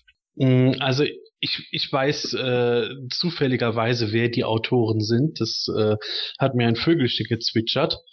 Ähm, aber ähm, ja, grob gesagt, es sind Fans. Es sind Fans, die aber auch schon andere Sachen gemacht haben, die äh, es zu kaufen gibt. Oh mein Gott, Sepp ist in Wirklichkeit Lord Varys aus Game of Thrones. ähm, der Einzige, der es verstanden hat. Ja. Ähm, also der, der, äh, ja, für mich, ich glaube, viele stoßen sich schon wieder daran, dass Fangor jetzt sozusagen der Waffenmeister des Snake Man irgendwie ist oder zumindest ein Teil davon. Aber andererseits finde ich es dann wieder so witzig, weil ähm, es ist ja, am Anfang war es dann auch so, oh ja, die Snake Men haben keinen Waffenmeister, deswegen macht man jetzt Man at Arms zu Snake Man at Arms. Total scheiße, die Storyline. Ja, jetzt kriegen sie einen eigenen Waffenmeister, finden sie es auch nicht richtig. also, wo ich dann auch wieder denke, so wie man es macht, macht man es falsch. Was wäre denn geiler gewesen, dass man hinterher gesagt hätte, ja, okay, Squeeze ist das, weil der so lange Arme hat und dann schneller an die Schraubenschlüssel hinten an der Wand kommt oder was? Also, äh, tut mir leid, Leute. Äh, das wäre eigentlich ziemlich awesome gewesen, ja. das in der Biografie gestanden ja, hätte. So, ne? Nur dafür hat man ihm die langen Hände gegeben. Also das ist äh, äh, genau das Ding. Also ich finde es eigentlich gar nicht so schlecht. Die, die, die, die äh, Biografie hier, ja klar, es ist wieder so ein bisschen, ne, oh, sie müssen nach Troller flüchten und dann rettet Orko wieder alle. Aber äh, ansonsten ist es, ist es eigentlich okay, ja, was man jetzt hier mal so zusammengeschnitten geschrieben hat. Wobei es natürlich schon so ist, äh, ich stimme Matthias auch zu, äh, ist es im Endeffekt egal, was unten drunter steht. Ne? Die meisten wird es einfach nicht interessieren. Ja, hm. Ob es die meisten jetzt interessiert oder nicht, können wir jetzt natürlich schwer sagen. Aber zumindest finde, findet es immer wieder Interesse, wenn eine neue Biografie rauskommt, wo die Leute dann immerhin schauen, ah, was macht der? Also soweit äh, hat es eine gewisse Daseinsberechtigung. Ja, ja, das auf alle Fälle. Das auf alle Fälle. Also wie gesagt, also dass man eben den, die Figur einordnen kann, was sie kann und was sie für eine Aufgabe hat. Aber eben durch welche Dimensionen sie jetzt genau springt und wann und zu wem ist eben dann ja das ist dann nicht mehr unbedingt notwendig. Nicht mehr so notwendig. Genau. Ja. Ja, zumindest ist es, wie gesagt, aus meiner Sicht eine Biografie, die sich zum Positiven hin entwickelt, nachdem die alte mit Biografie nicht so wirklich gut waren. Da fällt mir ein, von den Three Packs müssen wir auch noch Biografien Stimmt, machen. Ja. Also, wir haben mehr als genug Material jetzt für die nächsten Folgen, um das zuzumachen. Aber für diese Folge haben wir noch etwas ganz Wichtiges. Wir haben noch zwei große Themen. Zum einen unser Tippspiel zu New York Toy Fair. Das kommt zum Schluss. Und davor reden wir noch über über ein Hörspiel, nämlich Folge 30, das Zepter der unendlichen Macht. Ja, ich habe eine kleine Zusammenfassung geschrieben. Gordon, magst du mal vorlesen? Ja, Äh, das Zepter der unendlichen Macht. Durch ein Geschenk erfährt Skeletor, dass sich das berühmte Zepter der unendlichen Macht auf Eternia befindet. Tatsächlich gelingt es ihm, das mächtige Artefakt aus der Grotte der schwarzen Sonne zu holen und somit zum uneingeschränkten Herrn über alles und jeden zu werden. Durch seine Aktion hat er aber dafür gesorgt, dass eine schwarze Sonne direkt auf Eternia zurast und den Planeten in wenigen Tagen vernichten wird. Nachdem die Masters ihn überzeugen können, lässt Skeletor das Zepter durch He-Man wieder zurückbringen. Die schwarze Sonne hat sich dadurch jedoch nicht aufhalten lassen. Dank dem Rat der Zauberin finden die Masters in den Ruinen in der Wüste der Zeit eine uralte Zeitmaschine der Riesen.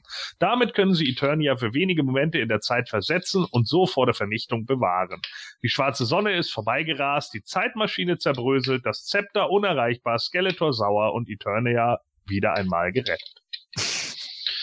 Ja, also ich glaube, ich habe mich schon lange nicht mehr so leicht getan, eine Zusammenfassung zu schreiben. Vielleicht liegt es daran, dass ich die Folge nicht als Kind gekannt habe und deswegen gar nicht so detailliert im Kopf hatte. Selbst nach dem Hören habe ich mir dann gedacht, naja gut, das kann man zusammenstauchen, das kann man zusammenstauchen.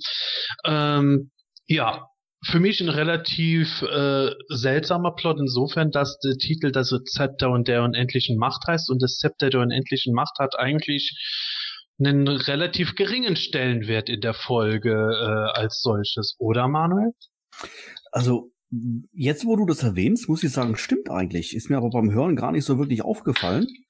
Ähm, aber ist in der Tat so. Du hörst, dass sich Skeletor das Zepter irgendwie mobst aus dieser ominösen Grotte und ähm, das Zepter letztendlich ja, was macht das Zepter eigentlich? Eigentlich gar nichts. Also er hat es. Das macht ihn mächtig und mehr ja, kommt nicht ja, wirklich raus. Ja, das schon, ja, aber es, es verleiht in irgendeiner Weise Macht, aber es ist nicht so, dass er da jetzt irgendwie Tabula Rasa macht und erstmal alles in Schutt und Asche legt, weil irgendwie da, keine Ahnung, so ein Iron Man Laserstrahl rausschießt oder sonst irgendwie sowas. Ähm, von daher habe ich, gebe ich dir vollkommen recht, es ist sehr unscheinbar, es verleiht ihm Macht, da irgendwie alle, ähm, ja, letztendlich kapitulieren, nur aufgrund dessen, weil er das Zepter in der Hand hat. Ähm, ja, aber wie gesagt, irgendwie so Mehr ja, ja, fangen wir vielleicht mal von vorne an, bevor wir jetzt irgendwie kommen, ja alle kapitulieren. Also der Anfang, der ist für mich schon ganz interessant gewesen. Äh, Skeletor redet mit Hordak. Skeletor hat von Mörneman halt eben äh, ein Geschenk bekommen. Ich glaube, es war eine Schale oder sowas. Scheibe eine Scheibe, ja. ja. wodurch er dann halt herausgefunden hat, dass das im ganzen Universum berühmt und gesuchte Zepter der unendlichen Macht äh, vom großen Drakon geschaffen, in der Grotte der schwarzen Sonne versteckt, dass sich diese Grotte und damit das Zepter just, was für ein Zufall, auf Eternia befinden und Skeletor will rankommen. Das ist aus meiner Sicht, natürlich aus Erwachsenensicht irgendwo ein bisschen konstruiert, aber ich kann mir vorstellen, dass man als Kind davon schon gepackt wurde, oder?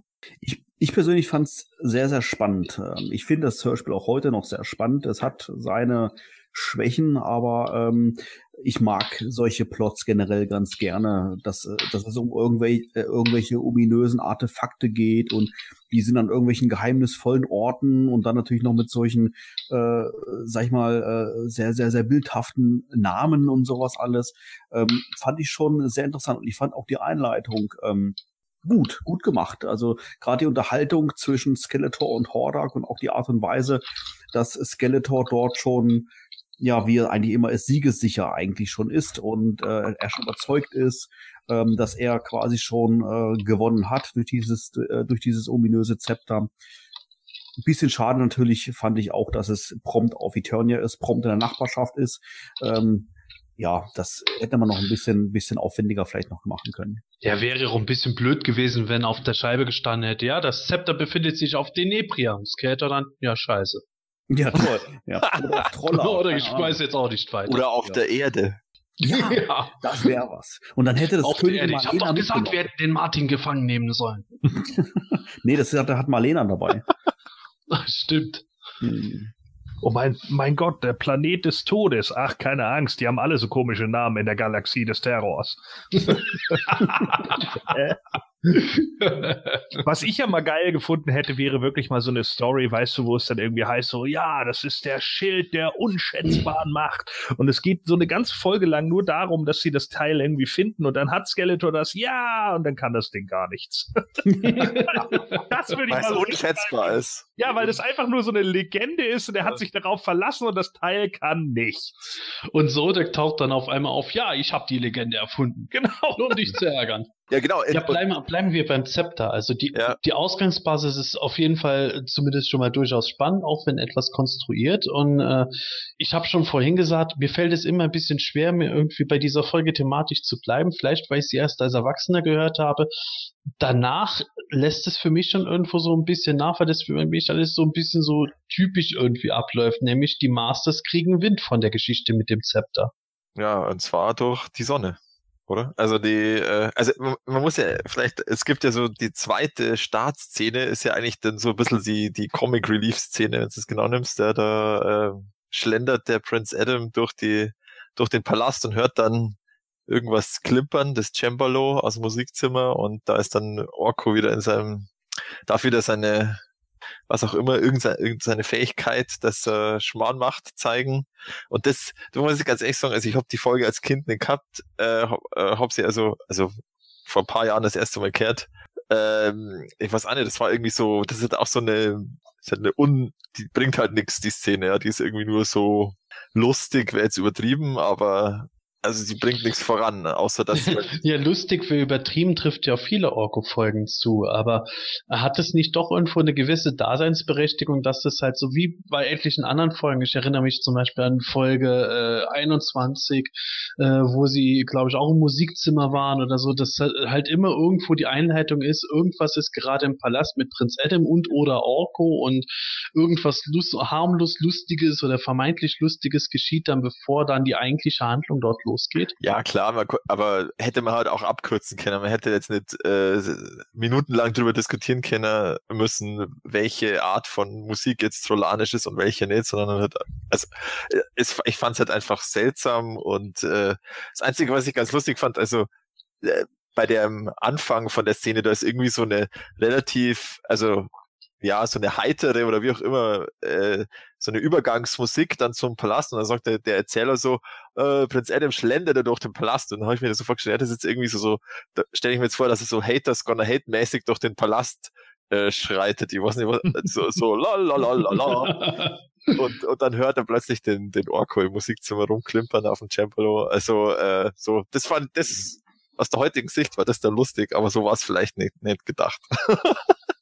Interessant, wie du dir das vorstellst. Ich ja. stelle mir da eigentlich immer eher so eine ähm, lateinamerikanische Telenovela vor, wo Adam dann rein so reinplatzt. Oh, Dios mio! gehen, gehen wir mal rasant weiter. Also, ähm, was geschieht genau, nachdem, nachdem sie erfahren haben, ja, da passiert was? Na, sie erfahren es ja durch Thieler, äh, die dann plötzlich natürlich wieder ihre Rolle spielen darf und nach ja. He-Man sucht und sagt, oh, äh, ich brauche He-Man und natürlich gibt's dann den Klassiker, ja, er ist nicht da und dann werden sie so ein bisschen veräppeln, aber im Schlu Schluss endlich treffen sie sich dann halt, äh, verwandelt sich der, der Adam, sie treffen sich bei Man at Arms in der Werkstatt und dann, äh, ja, die, äh, die Sonne verhält sich komisch und der, der He-Man darf dann auch mit so einer Sonnenfinsternisbrille mal hochschauen und äh, dann, ah oh ja, stimmt, die Sonne verhält sich komisch, also irgendwie werden da Brocken rausge äh, schleudert aus der Sonne und das ist dann ein, ein Zeichen, dass irgendwas Schlimmes passiert. Und da müssen sie natürlich dann irgendwas machen. Und ich glaube, in dem Moment denken sie, so, ja, sie müssen dann einfach hochfliegen zur, äh, zur Raumstation oder zur Weltkosmischen Beobachtungsstation, äh, weil die Lufthülle der von Eternia ihren Blick, also das erkennt man nicht genau, was mit der Sonne passiert. Was ich persönlich eigentlich schon sehr schön finde, weil ich habe beim Hören als erstes gedacht irgendwo, ja, jetzt kommt dann für irgendwas stimmt nicht mit der Sonne. Das muss Skeletors Werk sein. Auf nach Castle Grayskull. Und das ist ja zum Glück dort mal nicht so gewesen, dass sie direkt gesagt haben, alles, was irgendwo passiert, muss mit Skeletor zu tun haben. Ja, sie haben es nicht gesagt, aber dann kommt dann doch der Ruf von der Zauberin, dass sie. Genau, das war die Überleitung, die ich hören wollte, genau. dann holt die Zauberin sie äh, nach Castle Grayskull und erzählt dann eigentlich genau dasselbe, oder? Also das ist, ist, so ist, ist es nicht am Anfang so, dass sie sagen irgendwie, äh, da steckt doch Skeletor dahinter und dann sagt Man at Arms nur, nee, ich glaube nicht, dass er dahinter steckt? Ah, echt? Echt, ich bin jetzt nicht mehr sicher. Äh, kann sein, tatsächlich, dass er da, dass, dass das mal kurz kommt. Nee, ja. genau, dass das, dass, dass nicht einmal Skeletor so mächtig ist, um das auszulösen und die Sonne zu. Ja, eben, genau. Ich, ich ja, meine nämlich, dass es darum ging, dass das. Ah, verdammt, okay, ja, ich nehme alles zurück. Das, irgendjemand sagt das und dann sagt Man at Arms nämlich, nein, äh, ich glaube nicht, dass diesmal Skeletor dahinter steckt. Sondern das fünfte Element. Na doch nicht, das auch. Also müssen sie natürlich doch wieder zur Zauberin fliegen jetzt. Also, und zwar, ja. das finde ich auch cool, das fand ich auch lustig, dass dann so, ah, wir könnten, mit was wollten sie erst fliegen? Mit, mit äh, Blasterhawk, glaube ich. Ja, das, die Szene fand ich super. Und dann so, nein, nein, sagt meine Dams. Äh, durch diese Sonneneruptionen, da haben wir ja diverse Strahlungsprobleme bei den Fahrzeugen. Nur die Jetslets, die sind entsprechend geschützt. Ja. Habe ich eigentlich drauf, Großartig. drauf Großartig. gewartet, äh, dass dann Heeman sagt, ja, äh, ja, ja, Sonneneruption. Du meinst wohl die Werbeabteilung von Mattel. Ach so. Ja. ja, vor allem die Jetslets irgendwo, dann fliegen sie durch den Weltraum. Ja, äh, nee, nee. wir sind hier perfekt geschützt, außer vorm Vakuum. Ja, mit, nee, mit den Jets, Jetsets fliegen sie nicht. Die sind mit dem Talonfighter geflogen. Genau. Ja. Also die fliegen mit den Jetslets. Also jetzt bin ich vollkommen verwirrt. Ich hätte gedacht, dass sie mal mit den Jetslets Nein, nee, nee. Doch, sie sind Habe ich, die, hab ich dieselbe Folge gehört? Ja.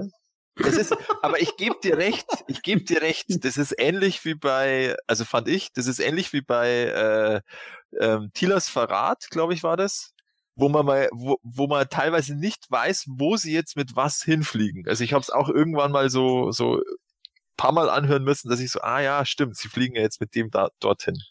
Ja, also wahrscheinlich ist das echt bei mir ja. so ein Ding, mir fällt es einfach ungeheuer schwer, diesem ganzen Plot zu folgen. Genau. Obwohl das mit dem Talonfighter weiß ich definitiv, fliegen sie später hin, aber genau. irgendwo, ich kann es mir nicht so richtig im Kopf zusammenmerken. Oh, ich sehe schwarz für das Günther Jauch-Quiz hier. Womit fliegen sie in den Weltraum? A, mit dem Jetsled, B, mit dem Talonfighter. Oh nein! ich nehme den Telefonjoker. Gott, ja. hilf mir! Nö, und Gordon mit Spider ist doch ganz hallo? klar. Ja, genau. Ja, äh, dem Road Ripper, mit dem fliegt man. Mann, ja. ihr Trottel. Oh. Mit dem okay. Millennium Falken. Trottel. also auf jeden Fall, auf jeden Fall mit dem Talonfighter. Glücklicherweise sind, sind, sie in den Weltraum geflogen und dann werden sie von der Zauberin doch nach Castle Grayskull gerufen. Und Manuel, was erzählt die Zauberin ihnen? Ja, das fand ich sehr, sehr witzig. Also sie, sie redet dann halt dann auch von diesem äh, Zepter, glaube ich, geht sie noch relativ schnell dann auch zur Sache äh, was Skeletor hat und dieser schwarzen Sonne und äh, was es da nicht alles gibt und letztendlich aber als als ultimativen Hinweis sagt sie dann äh, zu den Helden, ähm, dass sie doch mal mit in die Beobachtungsstation fliegen sollen. Ja. und dann kommt das die epische Antwort von Man at Arms. Ja. Ich weiß nicht mehr sinngemäß, Matthias, hilf mir. Irgendwie, ja, das hatten wir von Anfang an vorgehabt. Ja, genau. Das hatten wir eigentlich schon ohnehin vor, sagt er, glaube ich. Genau, ohnehin. Also das klang, der ganze das klang so einfach so, Mann, war das eine Zeitverschwendung. Ich muss ganz ehrlich sagen, mir kam der, der Karl Walter Dies in der ganzen Folge so ein bisschen, ich war jetzt nicht gelangweilt, sondern so, pff, ja, jetzt muss ich den Schmarrn schon wieder reden, so, ja, äh, ja ach, wollten wir doch eh mal. Was hat sich der Francis da wieder ja. zusammengepokst? Oh, nee, das war, das war herrlich. Ja, und ich glaube auch direkt danach, ähm, ich weiß gar nicht, ist der Tellenfighter bei Grayskull, dass sie damit gleich loszwitschern? Nee, nee, ich glaube, die fliegen dann erst zurück nach, nach Eternis wieder mit den Jetslets und ähm, stürzen dann, also werden dann, dort sehen, sehen sie dann, wie der Skeletor äh, siegreich einzieht. Genau. Äh, also, aber jetzt habe ich doch noch mal eine Frage. Hat, war es nicht Man at Arms, der gesagt hat, dass nur die Jetslets funktionieren? Wieso geht der Talonfighter? Deswegen kam ich, glaube ich, drauf, dass sie mit den Jetslets unterwegs waren. Jetzt hm. haben wir den, jetzt haben wir den Drehpunkt. Also, sie, sie fliegen mit den, sie fliegen mit den Jetslets von Eternis nach Grayskull und dann müssen sie ja mit den Jetslets erst wieder zurückfliegen. Ja. Und sie fliegen danach, aber dann, sie fliegen doch danach dann, erst nach dem Gespräch mit dem Skeletor fliegen Richtig. sie dann, glaube ich, hoch. Richtig, das, das stimmt, das, stimmt, aber ich. Komische, weil da diese, ähm, das ist alles so komisch ver, ähm, sagt man da, verschränkt, die Handlungen, dass man da eben so durcheinander kommt. Ja, aber meine Frage zielt darauf hin, äh, auf einmal geht der Talonfighter, also auf einmal gehen auch andere Fahrzeuge, trotz dieser Sonneneruption. Äh, Ja, ich frage mich sowieso, warum sollte das Jetsled dich, dich äh, besser schützen, wo du komplett frei bist bei einer Sonneneruption als alle anderen Fahrzeuge? Das sage ich doch. Ja, jetzt. ja, es geht ja um die Fahrzeuge. Glaub Ja, es geht darum, da, dass die von Mattel gerade auf den Markt geworfen wurden. Ja, ja, das ist ja klar, aber ich Ja. meine jetzt mal so, der, der, der Hintergrund zu der Story ist ja irgendwie ja alle, der, wir haben jetzt eine Sonneneruption und die macht Ja. alle unsere Fahrzeuge kaputt, aber uns selbst als Menschen affektiert die natürlich Ah, nicht. Naja gut, Gordon, äh, du musst ja auch überlegen, äh, Langzeitschäden können da ja irgendwann auftreten. Man weiß ja jetzt noch nicht, was sich die alle eingefangen haben. Du meinst sowas wie ein Ja. Silberblick? ja, den hat Craig. Oder eine breite Hüfte kriegen sie dann. Ja, genau. Das Jetzt, Alter. das ist die Weil die ohne Jetset der Sonneneruption Ja, ausgehen. und natürlich, natürlich äh, bleicht da auch die Rüstung vom Triclops aus. Ja. Ey, super. Meine Güte, gut. Ja, aber je- jetzt, jetzt kommen wir zumindest endlich mal zu dem Punkt. Also nachdem sie schon die ganze Zeit äh, The Fast and the Furious auf Eternia spielen und hin und her düsen wie die Blöden, kommen sie endlich mal an und das titelgebende Artefakt wird mal endlich präsentiert. Skeletor hat das Zepter der unendlichen Macht erreicht und zieht damit in Eternis ein, weil das Zepter ihm was verleiht? Äh, Die unendliche Macht. ja, genau. Ja, die sich als was manifestiert? Nämlich, dass die Leute einfach sagen, ja, der hat das Zepter, da muss ich genau. jetzt folgen. Ist fertig. Voll dumm. Es, Es, es, es wird doch, Ja, es wird nee, doch also- in keinem einzigen Moment erklärt, warum die Nein. Leute jetzt ihm gehorchen, nur weil er das Zepter in der Hand hat. Ja, nee, Nicht einmal irgendwie wie früher äh, auch bei äh, das Geheimnis der Mystic Mountains irgendwo, ja, Skeletor äh, sorgt dafür, dass alle, die gegen ihn kämpfen wollen, ihre Kraft verlieren oder sowas. Ne, der hat das Zepter, die sehen das, ja, passt. ja, dann muss das so sein. Ja, genau. Ja, vor allen Dingen, wie geil das auch ist, ist das Goras, der das dann sagt oder so. Der das zu, ist später ja dann. Ne? Das die hat zu Tila irgendwie so, ja, nee, also er hat das Zepter, ne, kann ich jetzt nicht mehr machen. Ich auch so, ja, nee, ist klar. Ne, ja. Und dann die He-Man so, äh, oder sie dann so, ja, ich mach dir keinen Vorwurf, wir konnten ja auch gegen ihn nichts machen. Ja, ich weiß, nee, also dann bring euch aber trotzdem mal dahin, ne? Ja, nee, ist Ja. okay. Hier, ich das kann ich ja noch, äh, kämpfen kann ich ja nicht mehr gegen dich. Ähm, ich glaube, wir sind alle tot, wenn du das weitermachst. Ja, jetzt hör mal auf mit dem Quatsch. Nee, ernsthaft jetzt. Äh, ja, ich soll dir wohl das Zepter geben. so, das ist so eine geile Szene. Da habe ich echt gedacht, so, sag mal, jetzt verarschen sie sich wohl gegenseitig, ne? Da hat, also, bitte, wer hat das denn geschrieben? Die verarschen sich doch untereinander. ja. Also ich kann mir tatsächlich vorstellen, äh, weil die Folge, äh, ich habe es ja schon mal gesagt, das Zepter der unendlichen Macht nimmt eigentlich überhaupt nicht die Rolle im Hörspiel ein, die es verdient hätte.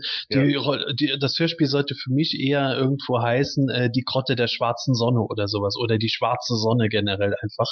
Vielleicht hat sich das zu sehr nach Jan Tenner angehört, aber mit, dem, mit dem Zepter das ganze Theater da irgendwo drumherum. Ich kann mir echt vorstellen, der H.G. Francis war im Zeitverzug. Es hieß, oh, wir können noch mal was produzieren. Ah, ich habe noch gar nicht alles fertig. Hat einfach ein paar Sachen zusammengeschmissen, so die Versatzstücke, die er schon fertig hatte, plus so ein paar Details und dann so, ja, den Rest könnt ihr euch ja selber zusammenreimen. Und dann haben die improvisiert. Es Ja. würde mich echt nicht wundern, wenn das in dem Stil gelaufen wäre bei der Folge. Also das, es wird ja, wird ja auch überhaupt nicht irgendwie äh, äh, so erwähnt, dass, dass zumindest mal versucht wird, so von, von der Wache irgendwie gegen ihn loszugehen und dann zu merken, verdammt, ich kann meine Gelenke nicht mehr bewegen oder sonst irgendwie was so, ja, weißt genau, du? ja. Also das einzige, das einzige ist, glaube ich, echt, also die eine Konsequenz, die man sozusagen darstellt, ist, dass wenn der He-Man sein, also das ist ja dann, sie kommen dahin und dann sagt der He-Man, ja, ich kämpfe aber weiter, obwohl alle anderen ihre Waffen niedergelegt haben. Also man hört zwar hinten den Schlachtenlärm, aber es haben eigentlich alle die Waffen niedergelegt. Also es ist logisch. Äh, auf alle Fälle, er, er hebt dann sein Schwert und dann kommt halt seine Musik nicht. Und das ist ja, immer die, die Ja. Darstellung in den Hörspielen, dass mit seiner Macht irgendwas nicht funktioniert, wenn die Musik nicht kommt. Und ich glaube, es sagt sogar das Skeletor, was höre ich da? Ah, du hast keine Macht mehr. Das Musik würde also im Umkehrschluss heißen, jedes Mal, wenn jemand irgendwo steht in der Ja. Wüste, ja, ich sofort. habe die Zauberkraft, da kommt von irgendwo eine Musiker, Skeletor dreht sich um sich selbst, verdammt, wo kommt die Musik denn her? genau. So ist es. so eine Band, die, die immer mit denen mitfliegt. Die Geigenspieler von Tekran. Ja, genau. Ich stehe dann immer im Hintergrund und Skeletor dann so, weißt du was, He-Man? Ich glaube, ich werde mal diese Band im Hintergrund einfach zerstören. Ah, nein, meine Geige! Bei der Macht von, ach verdammt! ja, He-Man dann nächstes Mal bei der Macht von Grayskull. Ja, und jetzt He-Man, ja, ich weiß auch nicht, irgendwie ist nicht dasselbe. Ja, genau. Ich habe auch eine Frage. Ähm, Ich habe jetzt gerade, wo wir drüber gesprochen haben, an äh, Folge 10 denken müssen, das Geheimnis der Mystic Mountains. Da hat doch Skeletor auch so einen ominösen Ring der unendlichen Macht. Äh, Oder wie der genau tituliert wurde. Ja, genau. Wie hat, wie hat sich das damals verhalten? Ähm, warum haben dort die Masters kat äh, kap äh, kapituliert? Ja, also das ist wirklich gewesen, Skeletor steht mit dem Ring da, er wird von den Masters angegriffen und irgendwie alle irgendwo werden schwach, können einfach nicht richtig gegen ihn kämpfen, so als würde der Ring sie lähmen oder sowas. ja, genau, irgend sowas. Und äh, können kaum noch ihre Waffen halten und sowas. Und dadurch ist Skeletor halt dann einfach äh, munter durchspaziert. Und sowas ähnliches hätte hier halt auch sein können. um da jetzt mal weiterzukommen, der, der äh, He-Man konnte jetzt nichts machen, aber der Skeletor ist dann, hat irgendwie seinen guten Tag erwischt und sagt, ja, ja, ihr könnt jetzt nicht kämpfen, dann könnt jetzt auch wieder gehen und es gehen dann, also es ist irgendwie so, ja, Skeletor hat jetzt gewonnen. Ja, gut, dann fliegen wir jetzt mal hoch zur Station und schauen uns das mal an, was da eigentlich los ist mit der Sonne. Also das ist irgendwie so, Also ich finde das äh, schon sehr, sehr witzig. Da habe ich an Austin Powers denken müssen, äh, wo Austin Power gefangen genommen wurde von Dr. Evil. War das mit die Szene mit diesen mutierten Seebarschen und diesen Laser auf dem Kopf oder sowas alles? Ich weiß gar nicht mehr so. oh, so genau weiß ich das nicht mehr. Das ist das Oder, Frage. oder das war eine, nee, das war eine, eine, eine Szene mit seinem Sohn, Scott, wo er gesagt hat, er will ihn nicht gleich direkt umbringen oder wenigstens zusehen, dass er, dass er umkommt. Nee, nee, das wird schon alles so klappen, wie ich mir das vorstelle.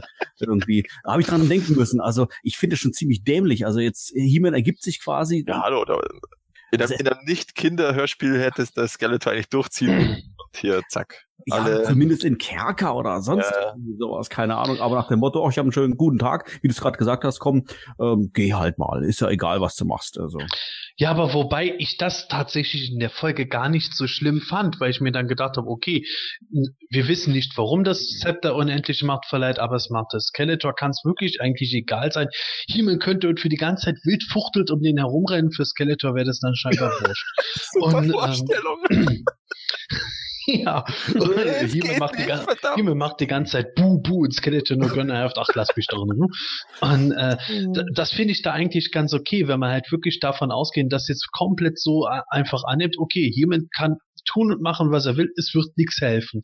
Und das ist aber ja dann irgendwo der Punkt, der, der dann fort, sich fortschreitet, dass sie dann halt eben das mit dieser äh, schwarzen Sonne dann irgendwo rauskriegen. Der He-Man dann einfach so gehen? Er lässt sie doch rausbringen, oder nicht? Also er sagt zu ihm, äh, er sagt zu ihm, ja, ja, äh, ich glaube, er sagt zu ihm, äh, willst du Er sagt doch erst, ja, äh, das kann nur, äh, das kann wohl nur äh, verhindert werden, wenn ich dir das Zepter in die Hand Das- gebe. Was? Nee, das sagt, das sagt er, na, das sagt er in der nächsten, beim nächsten Besuch. Das ist nämlich auch jetzt genau dasselbe Problem wieder, dass man das, dass man das durcheinander bringt, äh, die ganzen Szenen, wo sie zum Skeletor gingen. Also sie, so. sie sind die, am Anfang, sie schauen Skeletor zu, wie er äh, in, nach Eternis einzieht, ohne dass jemand wie, äh, äh, gegen ihn kämpfen kann. He-Man schafft's nicht und dann sagt Skeletor, ja, ja, ihr, ihr könnt's jetzt so, er, er sagt's nicht direkt, aber er geht halt dann einfach. Und der Man at Arms sagt dann auch so, ja, ja, der ist jetzt erstmal damit beschäftigt, sich grün zu lassen und wir können dann hochfliegen. Und wir können auch einfach den Talonfighter nehmen, das interessiert ihn auch nicht. Also, Ja, genau. Und dann kommen sie eben in die kosmische dann kommen sie in die Beobachtungsstation. Station. Ja, und da kommt Holy Blood Device. Just in dieser Folge darf auch die Zauberin endlich Ja. Castle Grayskull verlassen und bei denen auftauchen. Ja. Und da kommt ja auch so die Bemerkung, hey, Zauberin, du hier? Nach dem Motto. Ja, und Genau. Antwort, das ist jetzt unwichtig, warum ich hier bin. ja, genau.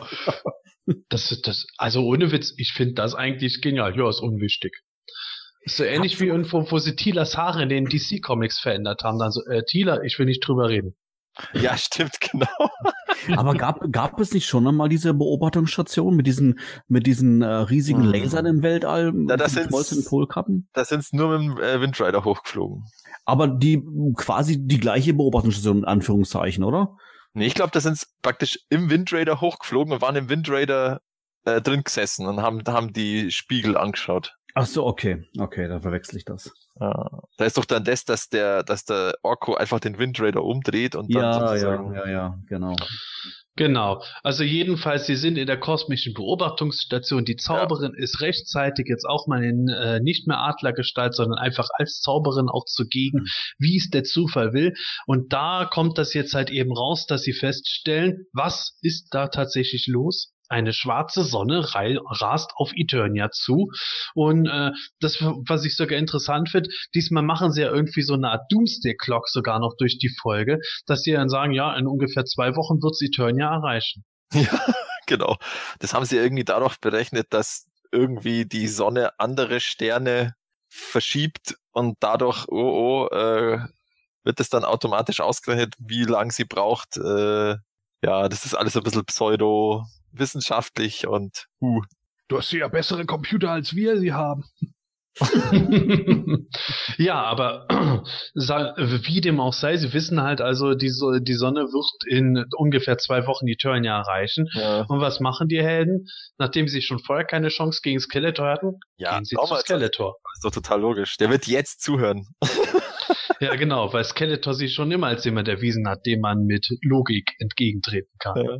Aber was ich noch kurz sagen wollte, äh, die Zauberin ist ja nicht von Anfang an da, oben in der, in der Station, sondern sie sind erst alleine und dann beobachten sie, also da schauen sie sich das so, oh Gott, da kommt eine Sonne und dann sagt dann meine Dame, ja, die Sterne haben sich verschoben und dann macht so plopp und dann ist die Zauberin doch so, ah, meine Dames, du hast es endlich entdeckt, die schwarze Sonne. Also wirklich so, tada, endlich hat sie Wäre aber witzig gesehen. gewesen, wenn die mit dem Plopp-Geräusch jetzt immer Ja, genau. Plopp, plopp.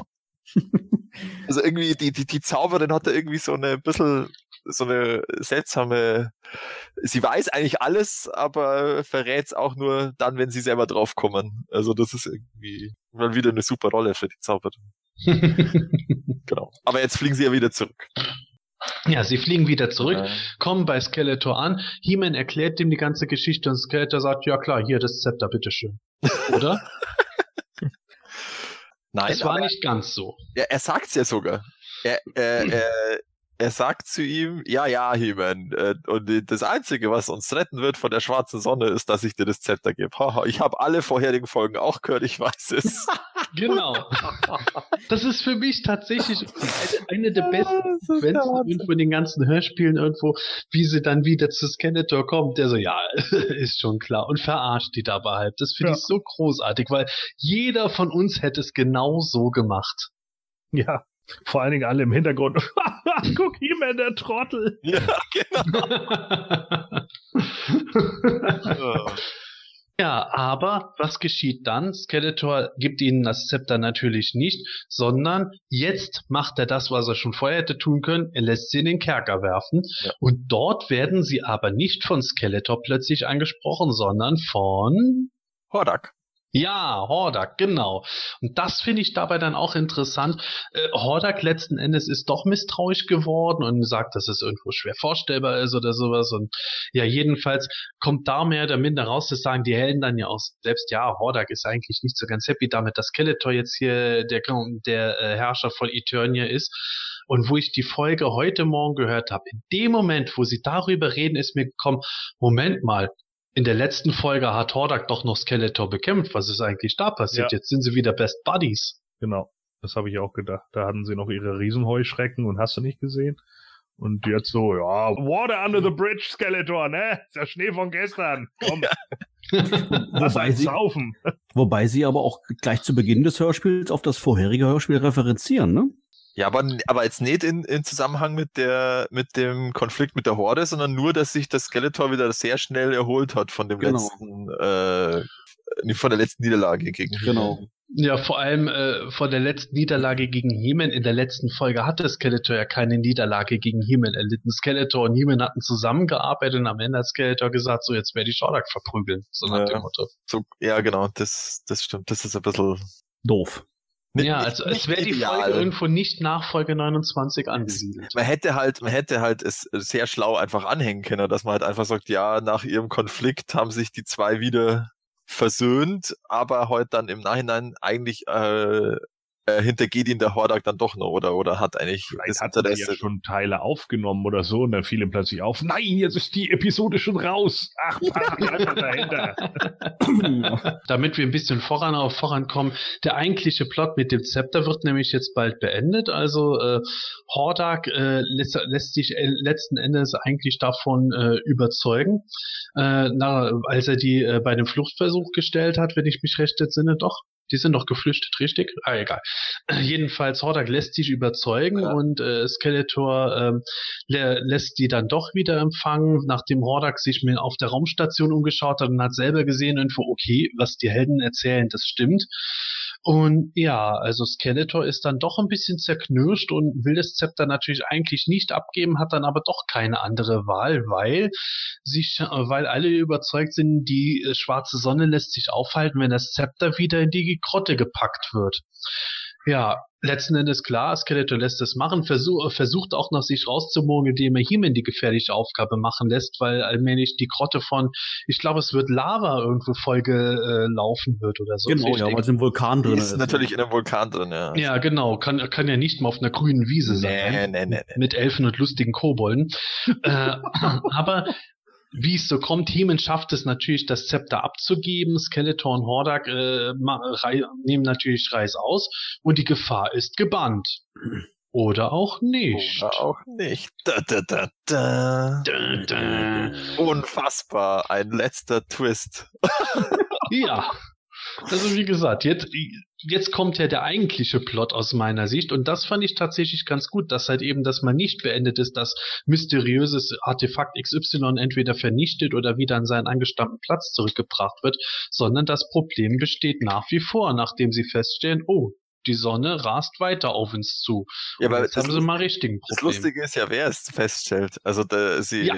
Der He-Man und Gefährten sind halt im, im, im Schlossgarten und was auch immer. Und dann kommt plötzlich das Skeletor und der Hordak daher und so, hallo, servus, übrigens.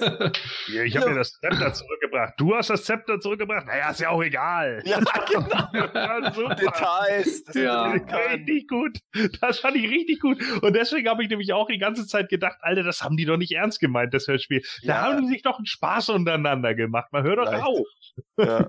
Also das ist eigentlich für mich das Schöne an dem Hörspiel. Ich finde auch, man hört den Spaß, den die dabei hatten. Ja. Ja, vor allem der, der Peter Passetti, glaube ich, der hat das komplett nicht mehr ernst genommen. Der hat ja auch, äh, also eben da bei irgendeiner Szene sagt er zum Himmel, da, du kannst mir gern die Füße küssen und eben da war das so mit dem Zepter, dass er das abgeben muss. Aber wie gesagt, da kommen ja dann der Hordak und der Skeletor und, und die, die flehen dann den Heeman ja auch so, oh, das, oh, rette uns, du musst uns helfen, oh. Also die kommen dann ein Ja, bisschen, geht unter, wir sind dann doch alle tot. dann doch recht weinerlich, die zwei. Dann schauen sie nochmal zur Zauberin, weil die hat ja immer noch einen Trumpf im Geflügel. Und äh, Ich dachte, jetzt kommt schon im Schlüpfer. nein, das sagst du, ich sag das nicht. Ähm, Ja, ich, ich, tut mir leid, ich habe halt Da- jetzt irgendwo gedacht, wo könnte die jetzt was ja- sagen? Und da kommt ja dann das eben, dass sie dann noch einen Raum hinter sich hat, wo sie dann viel coolere Computer und Bildschirme hat als die normalen Masters. Das ist auch ein Meilenstein. Das, das fand ich auch sehr lustig, wo dann die Tila so, hey, du hast ja viel tollere Computer und größere Bildschirme als wir. Oh, ich Ja, natürlich. so. Was hast du denn gedacht, wie ich überall hinkomme, Mann? Ja. Hallo als Zauberin. Hallo, wer kriegt die coolen Sachen? Ich nicht. Wurden mir alle von Sodek gespendet. Ja. Ja, was passiert denn jetzt mit den Computern, die so cool sind? Was, äh, was, was haben sie jetzt vor? Wie wollen sie die Sonne aufhalten? Mit einer Atombombe? Ich glaube nicht. Ja, Die halten es gar nicht auf, weil es die letzte Folge ist vom, von der Hörspielserie. Ist fertig. Ende. Das ist Ende. Kommt nichts mehr danach. Ihr seid nicht sehr hilfreich. So, Atom- Atombombe bist du doch gar nicht so falsch. Tila, Ja. sagt, Tila sagt doch genau Ja. das. Ja, wieso? Wir schießen einfach tausende. Tila macht den Donald Trump, ja, USA. Wir schießen einfach so lange Raketen drauf, bis es kaputt ist. ja, genau. Und dann sagt äh, Man at Arms, äh, Äh, selbst wenn wir eine Million Raketen hätten, würden wir keine Sonne damit zerstören. Und wir haben gerade mal 20. Super gut. oh mein Gott, die Tila kommt echt nicht gut weg in der Folge wieder. Das ist schon. Ah, Ja, ja, okay. Also Thielers Idee funktioniert nicht. Nee. Was dann? Äh, ich weiß gar nicht, ob sie das jetzt mit ihren Computern schafft, die, äh, die Zauberin, aber sie hat dann eben noch den Trumpf, dass man ja nur in die Wüste der Zeit äh, fliegen muss und da gibt's dann irgendwo eine Lösung.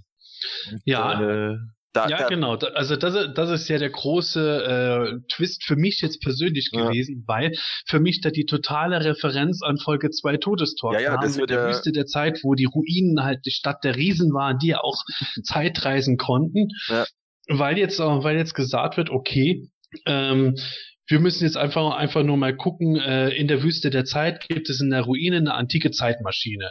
Die Zeitmaschine, die fällt schon halb auseinander, aber mit der könnten wir Eternia für kurze Zeit vielleicht irgendwo in der Zeit versetzen, damit die Sonne dann durch Eternia durchrast, ohne dass was passiert oder dort durchrast, ohne dass Eternia da ist. Also im ersten Moment habe ich gedacht, oh ja, eigentlich eine ganz gute Idee, bis ich mal ein bisschen drüber nachgedacht habe.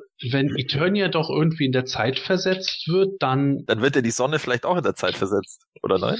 Ja, wenn die Sonne vielleicht nah genug ist oder so, aber äh, also eigentlich Eternia muss ja auch im Raum versetzt werden, weil ansonsten äh, äh, das ja einen Scheiß bringt. Dann wird Eternia an der Stelle landen, wo Eternia immer noch steht und beide Eternias explodieren. Ja, also ich habe da auch äh, versucht drüber nachzudenken, aber Und dann habt ihr nur gesungen, die Sonne, die Sonne und du gehört dazu. oh, Ja, Also irgendwo, da hört's natürlich auf. Ne? Mit Zeitreisen ist man immer den Arsch gekniffen. Äh, Ja. Das wissen, wissen wir spätestens seit Zurück in die Zukunft. Und das ist nun ein grandioser Film und der macht das noch relativ intelligent und geschickt, äh, da aus Sachen durchzugehen. Aber genau das ist natürlich das Problem. So, ja, wir ver- verschieben uns in der Zeit. Ja, äh, okay. Äh, das heißt also, dann ist die Erde mal kurz wieder 1980 und dann kommt die Sonne halt wieder nicht, weil, äh, also das funktioniert nicht so ganz, ne? Ja, aber abgesehen davon, dass es halt in letzter Konsequenz nicht funktioniert, es ist zumindest mal eine ganz gute Idee, dass man irgendwo sagt, man benutzt eine alte, mysteriöse Ja. Maschine, um irgendwas mit dem Planeten zu machen, wenn man schon mit dieser Sonne nichts anstellt. Das finde ich in der Grundidee zumindest schon ganz gut und äh, wird ja dann noch letzten Endes so umgesetzt, dass einer bei der Zeitmaschine ist und die bedienen soll. es sind sogar viele äh, bei der Zeitmaschine, weil, also es heißt dann, der Erzähler sagt dann, ja, ich glaube, He-Man und Tila brechen auf und es schließen sich alle ihre Freunde an oder viele ihrer Freunde und sogar Skeletor und Hordak sind dabei. Also es ist eine Riesenprozession, die da in die Wüste der Zeit zieht, was eigentlich total Schwachsinn ist, weil wenn da einmal ein Wind kommt, dann ist ja die Hälfte weg. Aber ja, das hört man nur leider von den Effekten überhaupt nicht, dass da so viele Leute Also sind. ich, ich weiß jetzt auch nicht, was das für einen Sinn gehabt hat, das zu erwähnen, dass da jetzt alle mitlaufen, weil die Sprechrollen sind ja dann doch wieder die, die äh, Standard. Aber, Äh, aber Man at Arms war in einer Weltraumstation, oder? Genau, aber der musste überwachen, ob die schwarze Sonne jetzt wirklich äh, vorbeifliegt oder nicht. Genau. Ja, richtig. Ja. Und da sind sie halt eben dran, dass sie diese Maschine, die im Grunde schon wie, ja, keine Ahnung, die, die schon wurmstichig ist, da ist da Holzwurm drin oder was weiß ich, dass die halt auseinanderfällt und die bedienen diese Maschine mehr recht als schle mehr schlecht als recht irgendwie verzweifelt. Und um es kurz zu machen, das Ganze gelingt natürlich. Äh, die Maschine schafft es, Eternia für ein paar Sekunden zu versetzen. Die schwarze Sonne rast vorbei. Das kann Man at Arms dann wenig später bestätigen. Ja, und alle sind gerettet. Nur Orko ist nicht so ganz zufrieden damit. Ach so, ja, stimmt. Ach, der ist, behauptet er dann wieder, dass er die, dass er das war. Ja, genau. Ach so, ja, Genau. das, das habe ich schon verdrängt. Das, Ja, das ist das, was ich heute noch Gordon per WhatsApp geschrieben hatte. Achtung, Spoiler, Orko hat alles Mhm. gerettet. Ja. Zumindest laut eigener Aussage. Ja, Das aber alle lachen, alle lachen ihn dafür ja aus und sagen, haha, du Trottel. Ja. Ja, aber irgendwo eigentlich typisches Ende. Hätte man genauso gut in jeder anderen Folge erleben können. Also, Ja. das, ich weiß auch nicht. ich weiß gar nicht, wie oft kam das in 37 Hörspielen vor, dass Orko zum Schluss gesagt hat, er war's. 38 Mal? Bei jedem Mal. Ja, Also ich- 50 Mal. ja genau. Ja, ich glaube ja im Palast, wenn König Wende ruft, verdammt, wer hat mit meiner Frau geschlafen? Dann ruft Orko auch reflexartig, ich war's. Ja, Aber ich bin doch ein Trollaner, ich hab das doch gerade. Nein, dann hörst du nur, Ja. Ja. Oh Mann. Naja, eine, eine Sache, die mir noch so beim, beim Hörspiel so durch den Kopf gegangen ist vom Anhören, ist, ähm, sie sagen ja dann noch permanent irgendwie nur noch so und so viele Minuten, bis die Sonne Planet Eternia erreicht und sowas alles. Und Man at Arms hat vorher irgendwann gesagt, ähm, korrigiert mir, wie falsch liege, irgendwie die Sonne ist hundertmal größer wie Eternia. Da ging es um das Thema diesen Bomben. Und wenn die Sonne dann aber nur noch, ich glaube, die sagen tatsächlich nur noch eine Minute entfernt ist und dann feuern sie Heeman unbedingt er soll endlich diesen Knopf drücken. Jetzt stellt man sich mal vor, die sagt, das kleine Eternia ist da und dann direkt vor der Haustür der hundertmal so große Sonne, so das Thema mit, mit äh, Anziehungskraft und allem drum und dran hat aber anscheinend irgendwie keinerlei Auswirkungen auf den Planeten. Ja, ich glaube, Hm. physikalisch haben sie sich da, hat sich da der H.G. Francis große Freiheiten genommen. Ja, das kann schon sein, ja. Okay. Auch das, also das habe ich ja vorher so in der Raumstation, das mit dem, dass ja die Sonne hat andere Sterne verschoben. Also das ist ja auch so. Hm. Naja. Naja, er hat sich halt irgend, ja, das, also ich, dass man das dann gleich sieht, dass sich da so ein Kranz da so verschiebt. Nein, klar, es ist ja alles Fantasy und ist ja auch alles in Ordnung, aber für mich war das alles so Gut. nee, nee. Ja, da kann man das vielleicht auch besser genießen, wenn man jetzt als Kind nicht so über die ganze Sache Bescheid weiß und sich dann denkt, Ja, ja, "Hm, ich glaube, das ist dann einfach so, wo man Ja, genau, das sagt, fehlt bei mir. Kinder, alles. Kinderhörspiel, das ist dann auch vollkommen in Ordnung, dass sich die Ja, Sonne ja. verschiebt. Ich meine, selbst ich als Erwachsener habe über manche Sachen gar nicht so nachgedacht, wo wir jetzt drüber reden. Ich denke, ja, stimmt, jetzt wo sie es sagen, ist ja wahr, das kann ja eigentlich nicht zu die Planeten verschieben. Das ist halt irgendwo der Flucht, dass wir jetzt als Erwachsene das hören. Und vor allem denken sie jetzt nicht an andere Planeten, weil die schwarze Sonne fliegt ja jetzt weiter und irgendeinen anderen Planeten wird sie schon erwischen. Ja, also Ja. das ist dann schon blöd. Ähm, Ja. Ja, zwei, zwei Minuten, zwei Minuten später irgendwo. Ja, Prinzessin Lea, wir werden jetzt Alderan zerstören. Moment, Alderan ist weg. Was? Oh mein Gott, das ändert alles. Sind der Zeit verrückt. Hey, warte mal, das ist es. Das war keine schwarze Sonne, das war der Todesstern. Das ist kein Mond. Nein, doch nicht. Das ist, äh, Ja. Lord Vader, Operation. habt ihr wieder das Gaspedal eingeklemmt? Ich bereue nichts. Oh nein, scheiße, Spaceballs. Oh, Hilfe. Ja, also so viel zur Hörspielfolge. Jetzt haben wir, äh, wie es eigentlich mittlerweile fast immer ist, ziemlich ziemlich viel äh, Spaß rund um die Folge gehabt. Aber kommen wir mal zum ernsten Part. Wie wir die Folge denn jetzt letzten Endes beurteilen. Wir haben wie immer ein Notensystem, wobei ich dieses Mal auch sage, in Anregung von einem äh, User, der das vorgeschlagen hatte, würde ich da auch gerne ein kleines Punktesystem machen. Ich äh, werde mir das einfach gleich notieren. Ihr gebt wie immer eure Schulnoten ab und wir werden das nach umgekehrten Notenprinzip machen. Bei äh, Bewertung 1 gibt es sechs Punkte für die Folge, bei Bewertung 6 gibt es null Punkte für die Folge. Ähm, ja, das Fazit äh, zu dieser Folge. Mir macht die Folge Spaß. Mir hat die als Kind sehr viel Spaß gemacht und ich kann mich erinnern, dass sie äh, äh, in meiner Kindheit ähm, ich sie wirklich sehr, sehr oft gehört habe. Äh, jetzt, nachdem ich sie jetzt gestern, vorgestern mir angehört habe, sind mir natürlich relativ viele Sachen aufgefallen. Ähm, wo ich sage, das macht jetzt keinen Sinn, wie wir es auch schon angesprochen haben, mit diesen Planeten und äh, dass jetzt einfach mit diesem Zepter der unendlichen Macht irgendwie die ein bisschen nur die Erklärung fehlt und sowas alles. Aber ähm, ich würde persönlich einfach vom Gefühl her sagen, das blende ich einfach alles aus, weil die, die Episode macht mir definitiv Spaß äh, zum Anhören, damals so wie heute. Von daher würde ich ihr eine 2 geben. Matthias? Äh, also wie gesagt, ich hatte es nicht als Kind, also mir fehlt da der Nostalgiebonus. Ähm, ja, also ich muss sagen, sie ist insgesamt äh, ist sie für mich eine der schwächeren Folgen.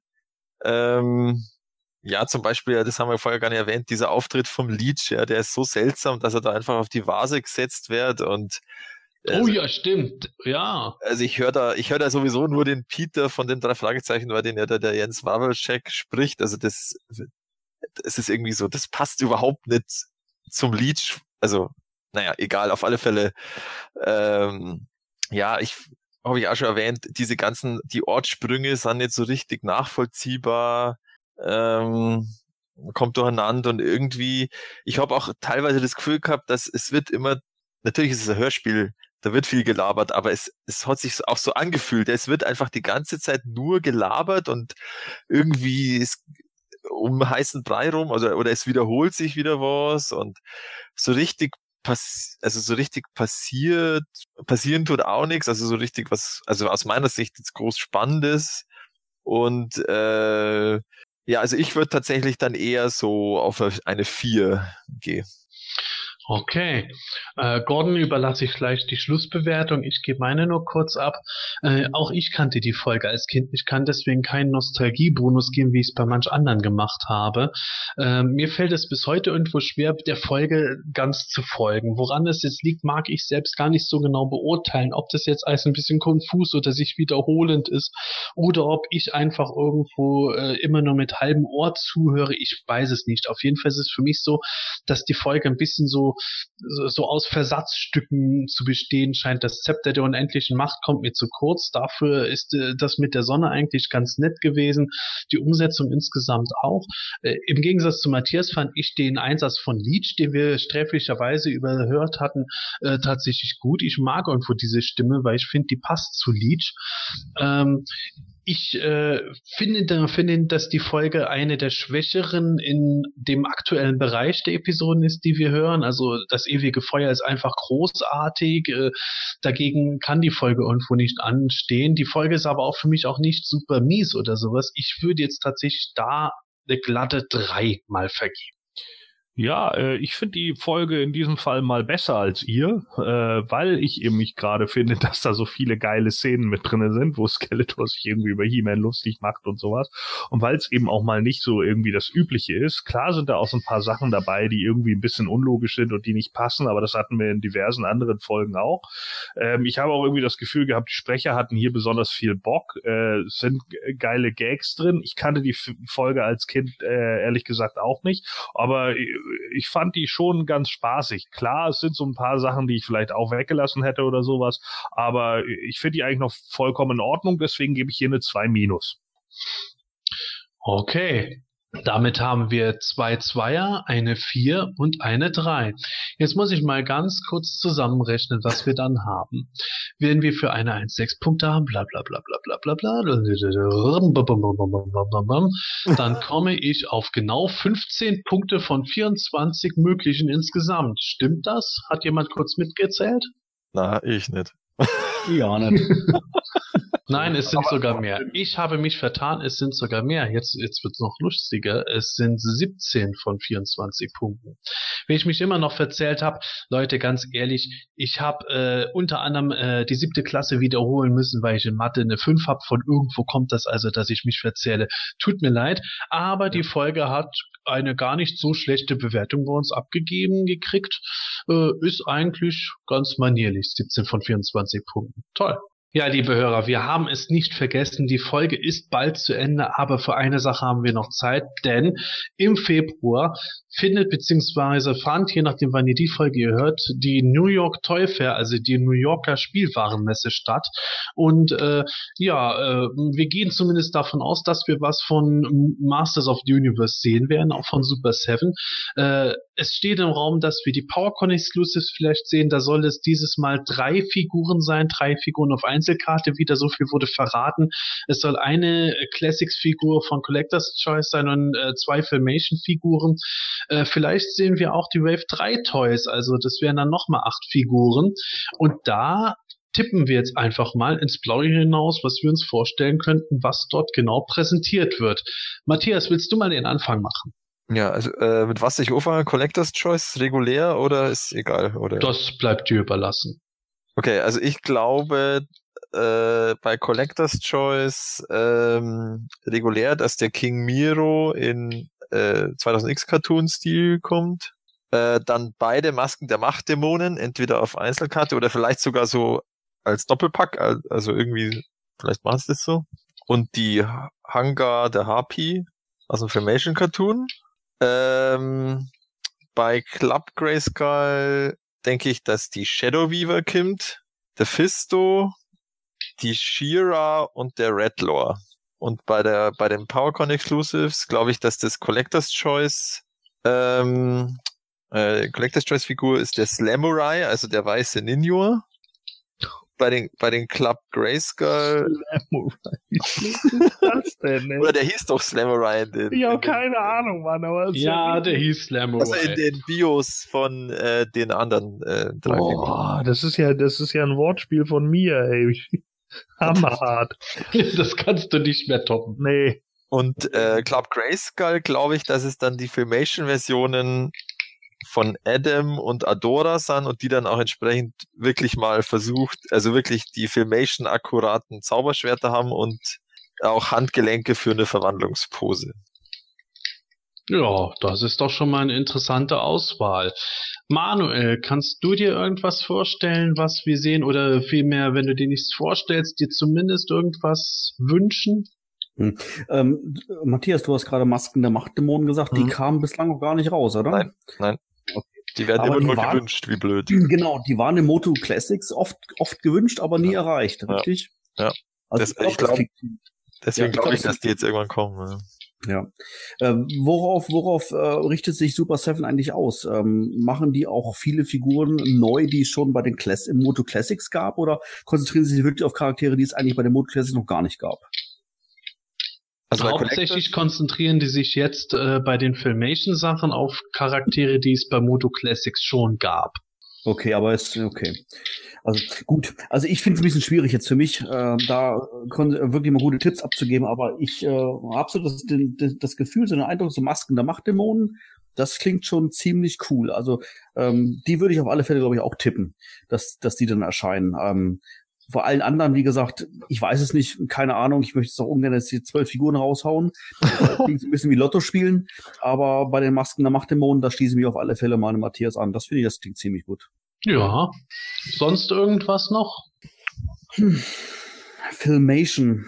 Was könnte es denn da noch geben, was es nicht schon längst gab, ehrlich gesagt? Das ist ja tatsächlich so bei, bei Club Grayskull, da kommen, also so ist zumindest die Ausrichtung aktuell, da kommen ja einfach die bereits erschienene, also bereits als Classics erschienene Charaktere in ihrer, wie auch immer, gearteten Filmation-Erscheinung raus.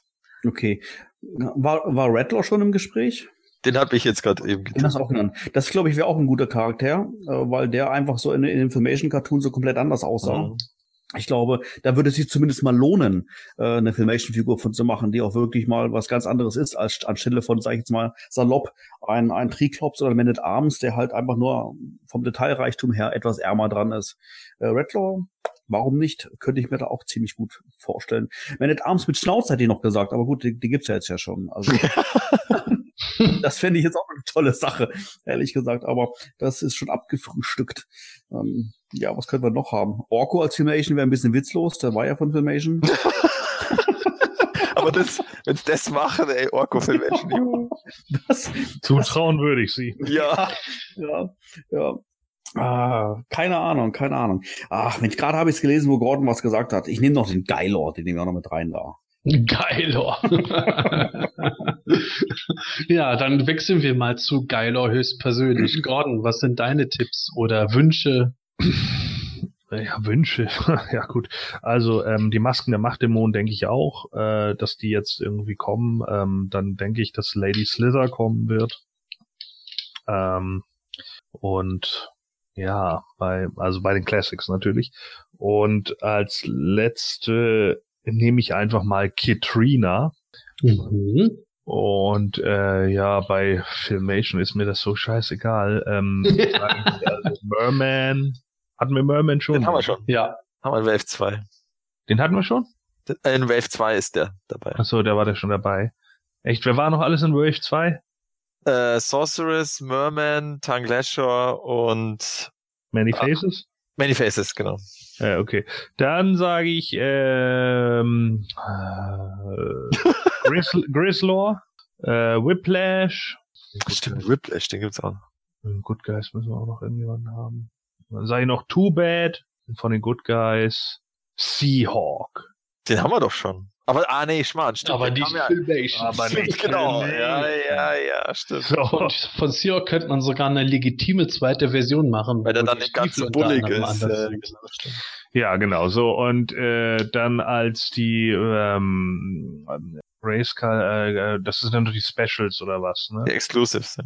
PowerCon Exclusive. Äh, PowerCon Exclusive bei den Classics Crystal. Uh. Wow! Uh. Ja, Bitches. So, und, äh, und bei äh, Filmation, da ist das irgend so ein Kack? Geldor im Filmation-Stil. Ja, das wäre witzig. Das wäre dann die einzige, die ich mir holen würde. ähm, nee, da glaube ich irgendwie, das ist irgend so ein Kack. Und deswegen glaube ich, Kacktor. ja, äh, genau sowas. nee, ich glaube, das wird so ein, sowas, was könnte das sein? Ähm, ich sag das Two-Pack, obwohl, nee, das, doch, das Two-Pack wird so ein Multibot. Nee, nee, es werden ja Figuren auf Einzelkarte. Ach so, das muss so sein, das ist kein Two-Pack. Vielleicht Multibot 1 und Multibot 2. Zwei, ja. Das, ist mir, jetzt- nee, das ist mir wieder zu shitty. For the. German Fans. Ja, genau, for the German Fans. Nee, dann, äh, ja, und da das wahrscheinlich wieder exklusiv werden, ist das wahrscheinlich auch nichts so Großartiges. Also sage ich Prinz Adam und Orko. Okay. Ja, meine Tipps. Äh, fangen wir mal mit den äh, Classics-Figuren an. Ich würde jetzt auch tippen auf Lady Slither. Ich glaube, die ist schon längst überfällig. Ich tippe auch auf King Miro. Und dann tippe ich ganz banal auch auf die Masken der Machtdämonen. Nicht zuletzt, weil ich die endlich haben will. Das sind für mich so äh, vier Kandidaten, wo ich glaube, dass die meisten Leute damit doch zumindest sehr zufrieden äh, wären. Bei Filmation tippe ich mal auf äh, Modulok. Ich tippe, ja, da kann man sehen. Also, wie gesagt, ich tippe auf Modulok. Ich tippe auch auf Adora.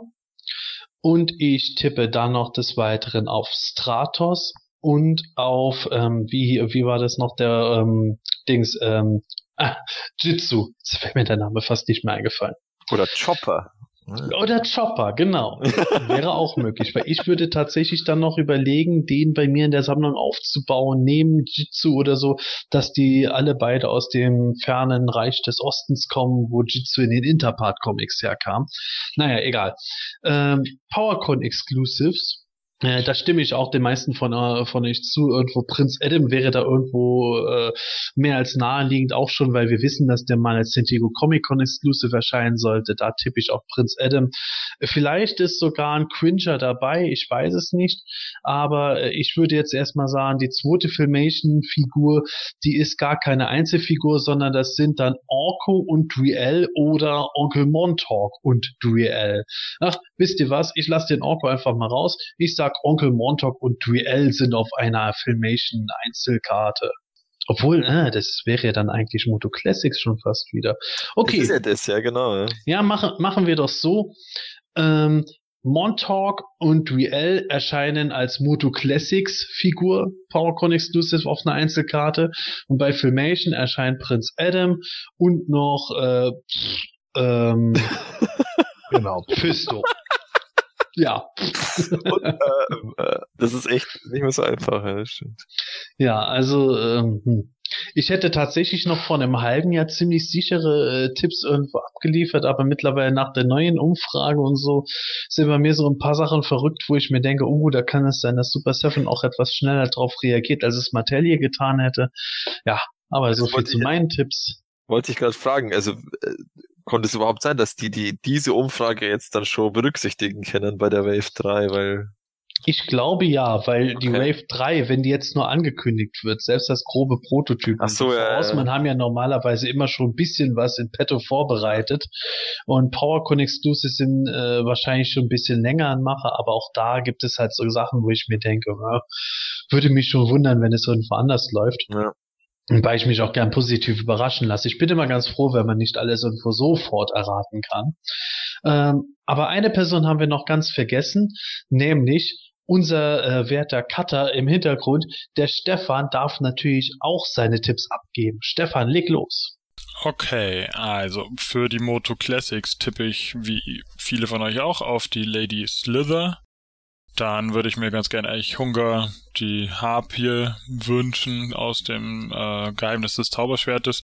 Dann ähm, wahrscheinlich auch King Myro, aber in der 2000X-Version, nicht in diesem komischen Bademantel wie bei Filmation. Und dann fände ich es ja ganz cool, wenn jetzt mal wieder ein äh, New Adventures Charakter käme und da würde ich mir einfach mal den Lizor wünschen. Ähm, für die Filmation-Serie ähm, glaube ich, dass es vielleicht, oder was heißt glaube ich, ähm, ich finde die, die Serie eh generell ein bisschen witzlos, weil so viele Figuren, die da extrem anders aussahen als als Spielzeug, gibt es da eh nicht mehr. Aber wo es Sinn machen würde, fände ich jetzt noch bei Jitsu. Ähm, dann vielleicht ein Redlaw, der noch relativ anders gestaltet war. Und ähm, dann würde ich einfach mal sagen, kommt ein Prince Adam in noch mehr Filmation, als er eh schon war. Und ähm, ja, ein Sodek, vielleicht dem dann ein Wechselkopf beiliegt, äh, ohne Helm mit diesem Vollbart, wie man mal im Zeichentrick gesehen hat. Und Exclusive, naja, schade. Ich hatte gehofft, es gibt endlich keine mehr. Aber ähm, ja, wenn das eine Filmation-Figur werden soll, glaube ich einfach, dass sie die alte Shadow Weaver nehmen und sie noch sparsamer bemalen und als Filmation Shadow Weaver für all die verkaufen, die sie damals nicht gekriegt haben. Und ähm, bei den Moto Classics tippe ich jetzt mal auf Tuva und Badra, nachdem da viele Teile von Tubert recycelt werden können und vielleicht nur gespiegelt werden müssen, wer weiß. Lassen wir uns überraschen, vielleicht wird es ja auch dieser komische Slamurai, aber warten wir es ab. Ja, super. Also fünf Personen, fünf Tipps. Schauen wir mal, was zu New York Toy Fair herauskommt. Und da möchte ich auch gerne noch eine kleine Ankündigung machen, bevor wir uns für heute verabschieden. Denn wir werden eine Live-Sendung zu New York Toy Fair machen. Matthias, sag ein bisschen was dazu. Also die New York Toy Fair selbst findet statt am Wochenende 17. 18. Februar und dann noch die zwei Tage drauf. Und wir machen dann die Live-Ausgabe, machen wir dann am Montag, den 19. Februar. Genaue Zeit äh, kommunizieren wir dann natürlich dann rechtzeitig. Ja, das Ganze wird wieder laufen über einen YouTube-Livestream und ja, ich freue mich drauf. Hat dir diese Ausgabe vom Himalischen Quartett gefallen? Dann unterstütze jetzt unseren Podcast mit deiner Bewertung und deinem Kommentar. Nachdem du in iTunes das Himanische Quartett aufgerufen hast, kannst du uns über die angedruckte Sternchenleiste deine Bewertung zukommen lassen und den Podcast direkt im Anschluss auch kommentieren. Jedes positive Feedback hilft dem Quartett, seine Position in iTunes zu verbessern, um noch mehr Fans und interessierte Zuhörer zu erreichen. Vielen Dank für deine Unterstützung. You have the power.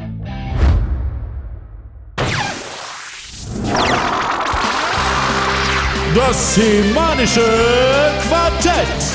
Präsentiert von planeteternia.de. Ja, damit sind wir tatsächlich schon, oder was heißt schon, endlich am Ende der heutigen Folge angelangt. Muss man ja sagen, die war wieder vollgepackt ohne Ende. Und äh, ja, mir bleibt nur zu sagen, vielen Dank fürs Zuhören. Ich hoffe, ihr werdet auch bei den nächsten Folgen wieder dabei sein. Und äh, ich würde mich auch tierisch freuen, nicht nur, wenn ihr uns irgendwo Fanfragen einschickt, sondern auch eine Bewertung auf iTunes gebt, Likes auf Facebook und YouTube, wenn ihr irgendwo hier und da oder auch im PE-Forum Kommentare abgebt. Äh, jede, Art von, jede Art von äh, guter Bewertung ist natürlich für uns irgendwo Honig auf die Seele. Und wenn ihr auch eine äh, Kritik anzumelden habt, dass ihr sagt, oh, ihr habt schon so lange zum Beispiel Beispiel über dieses oder jedes Thema nicht mehr geredet.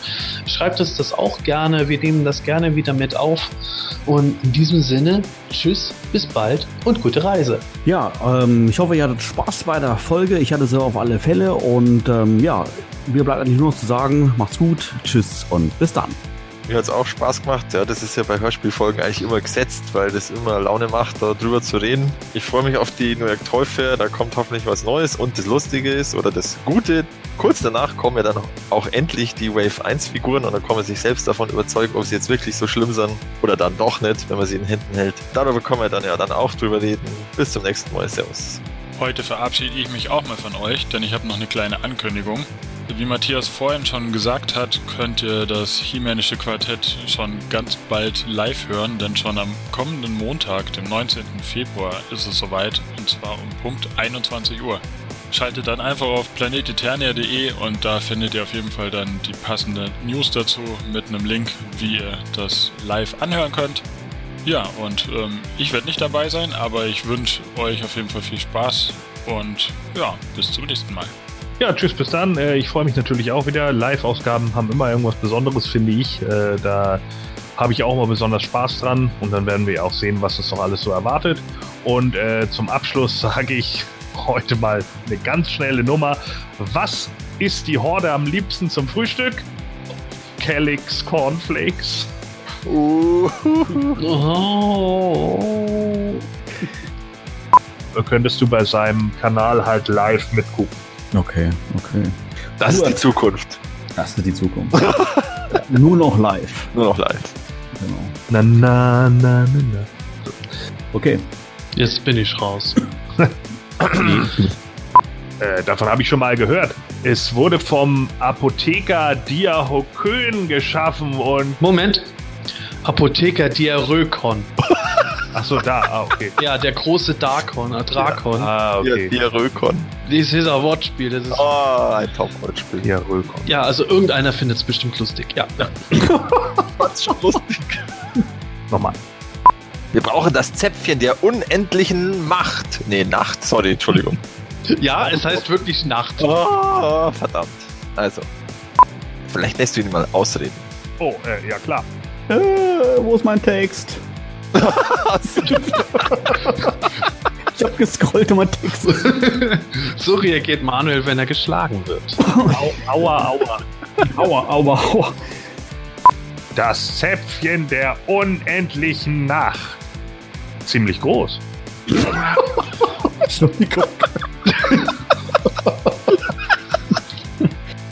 Ich gebe euch mal einen Moment.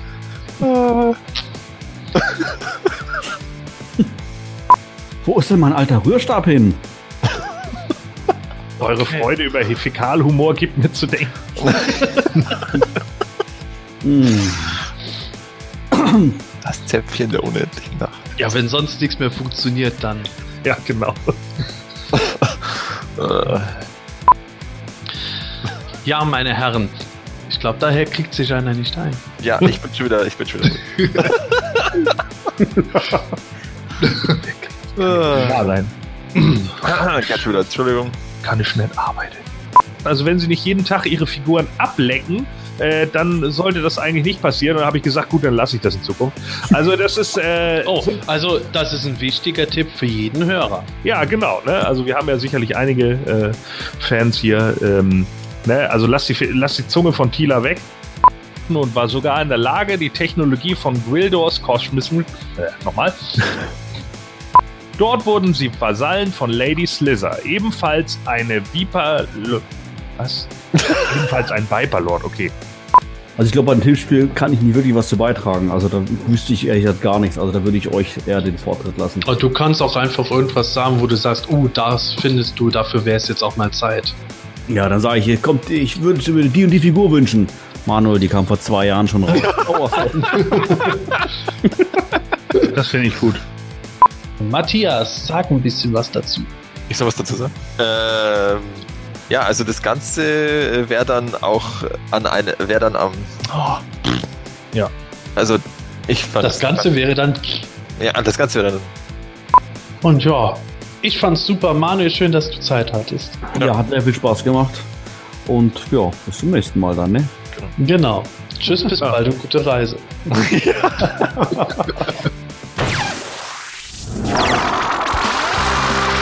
Das semanische Quartett. Präsentiert von planeteternia.de.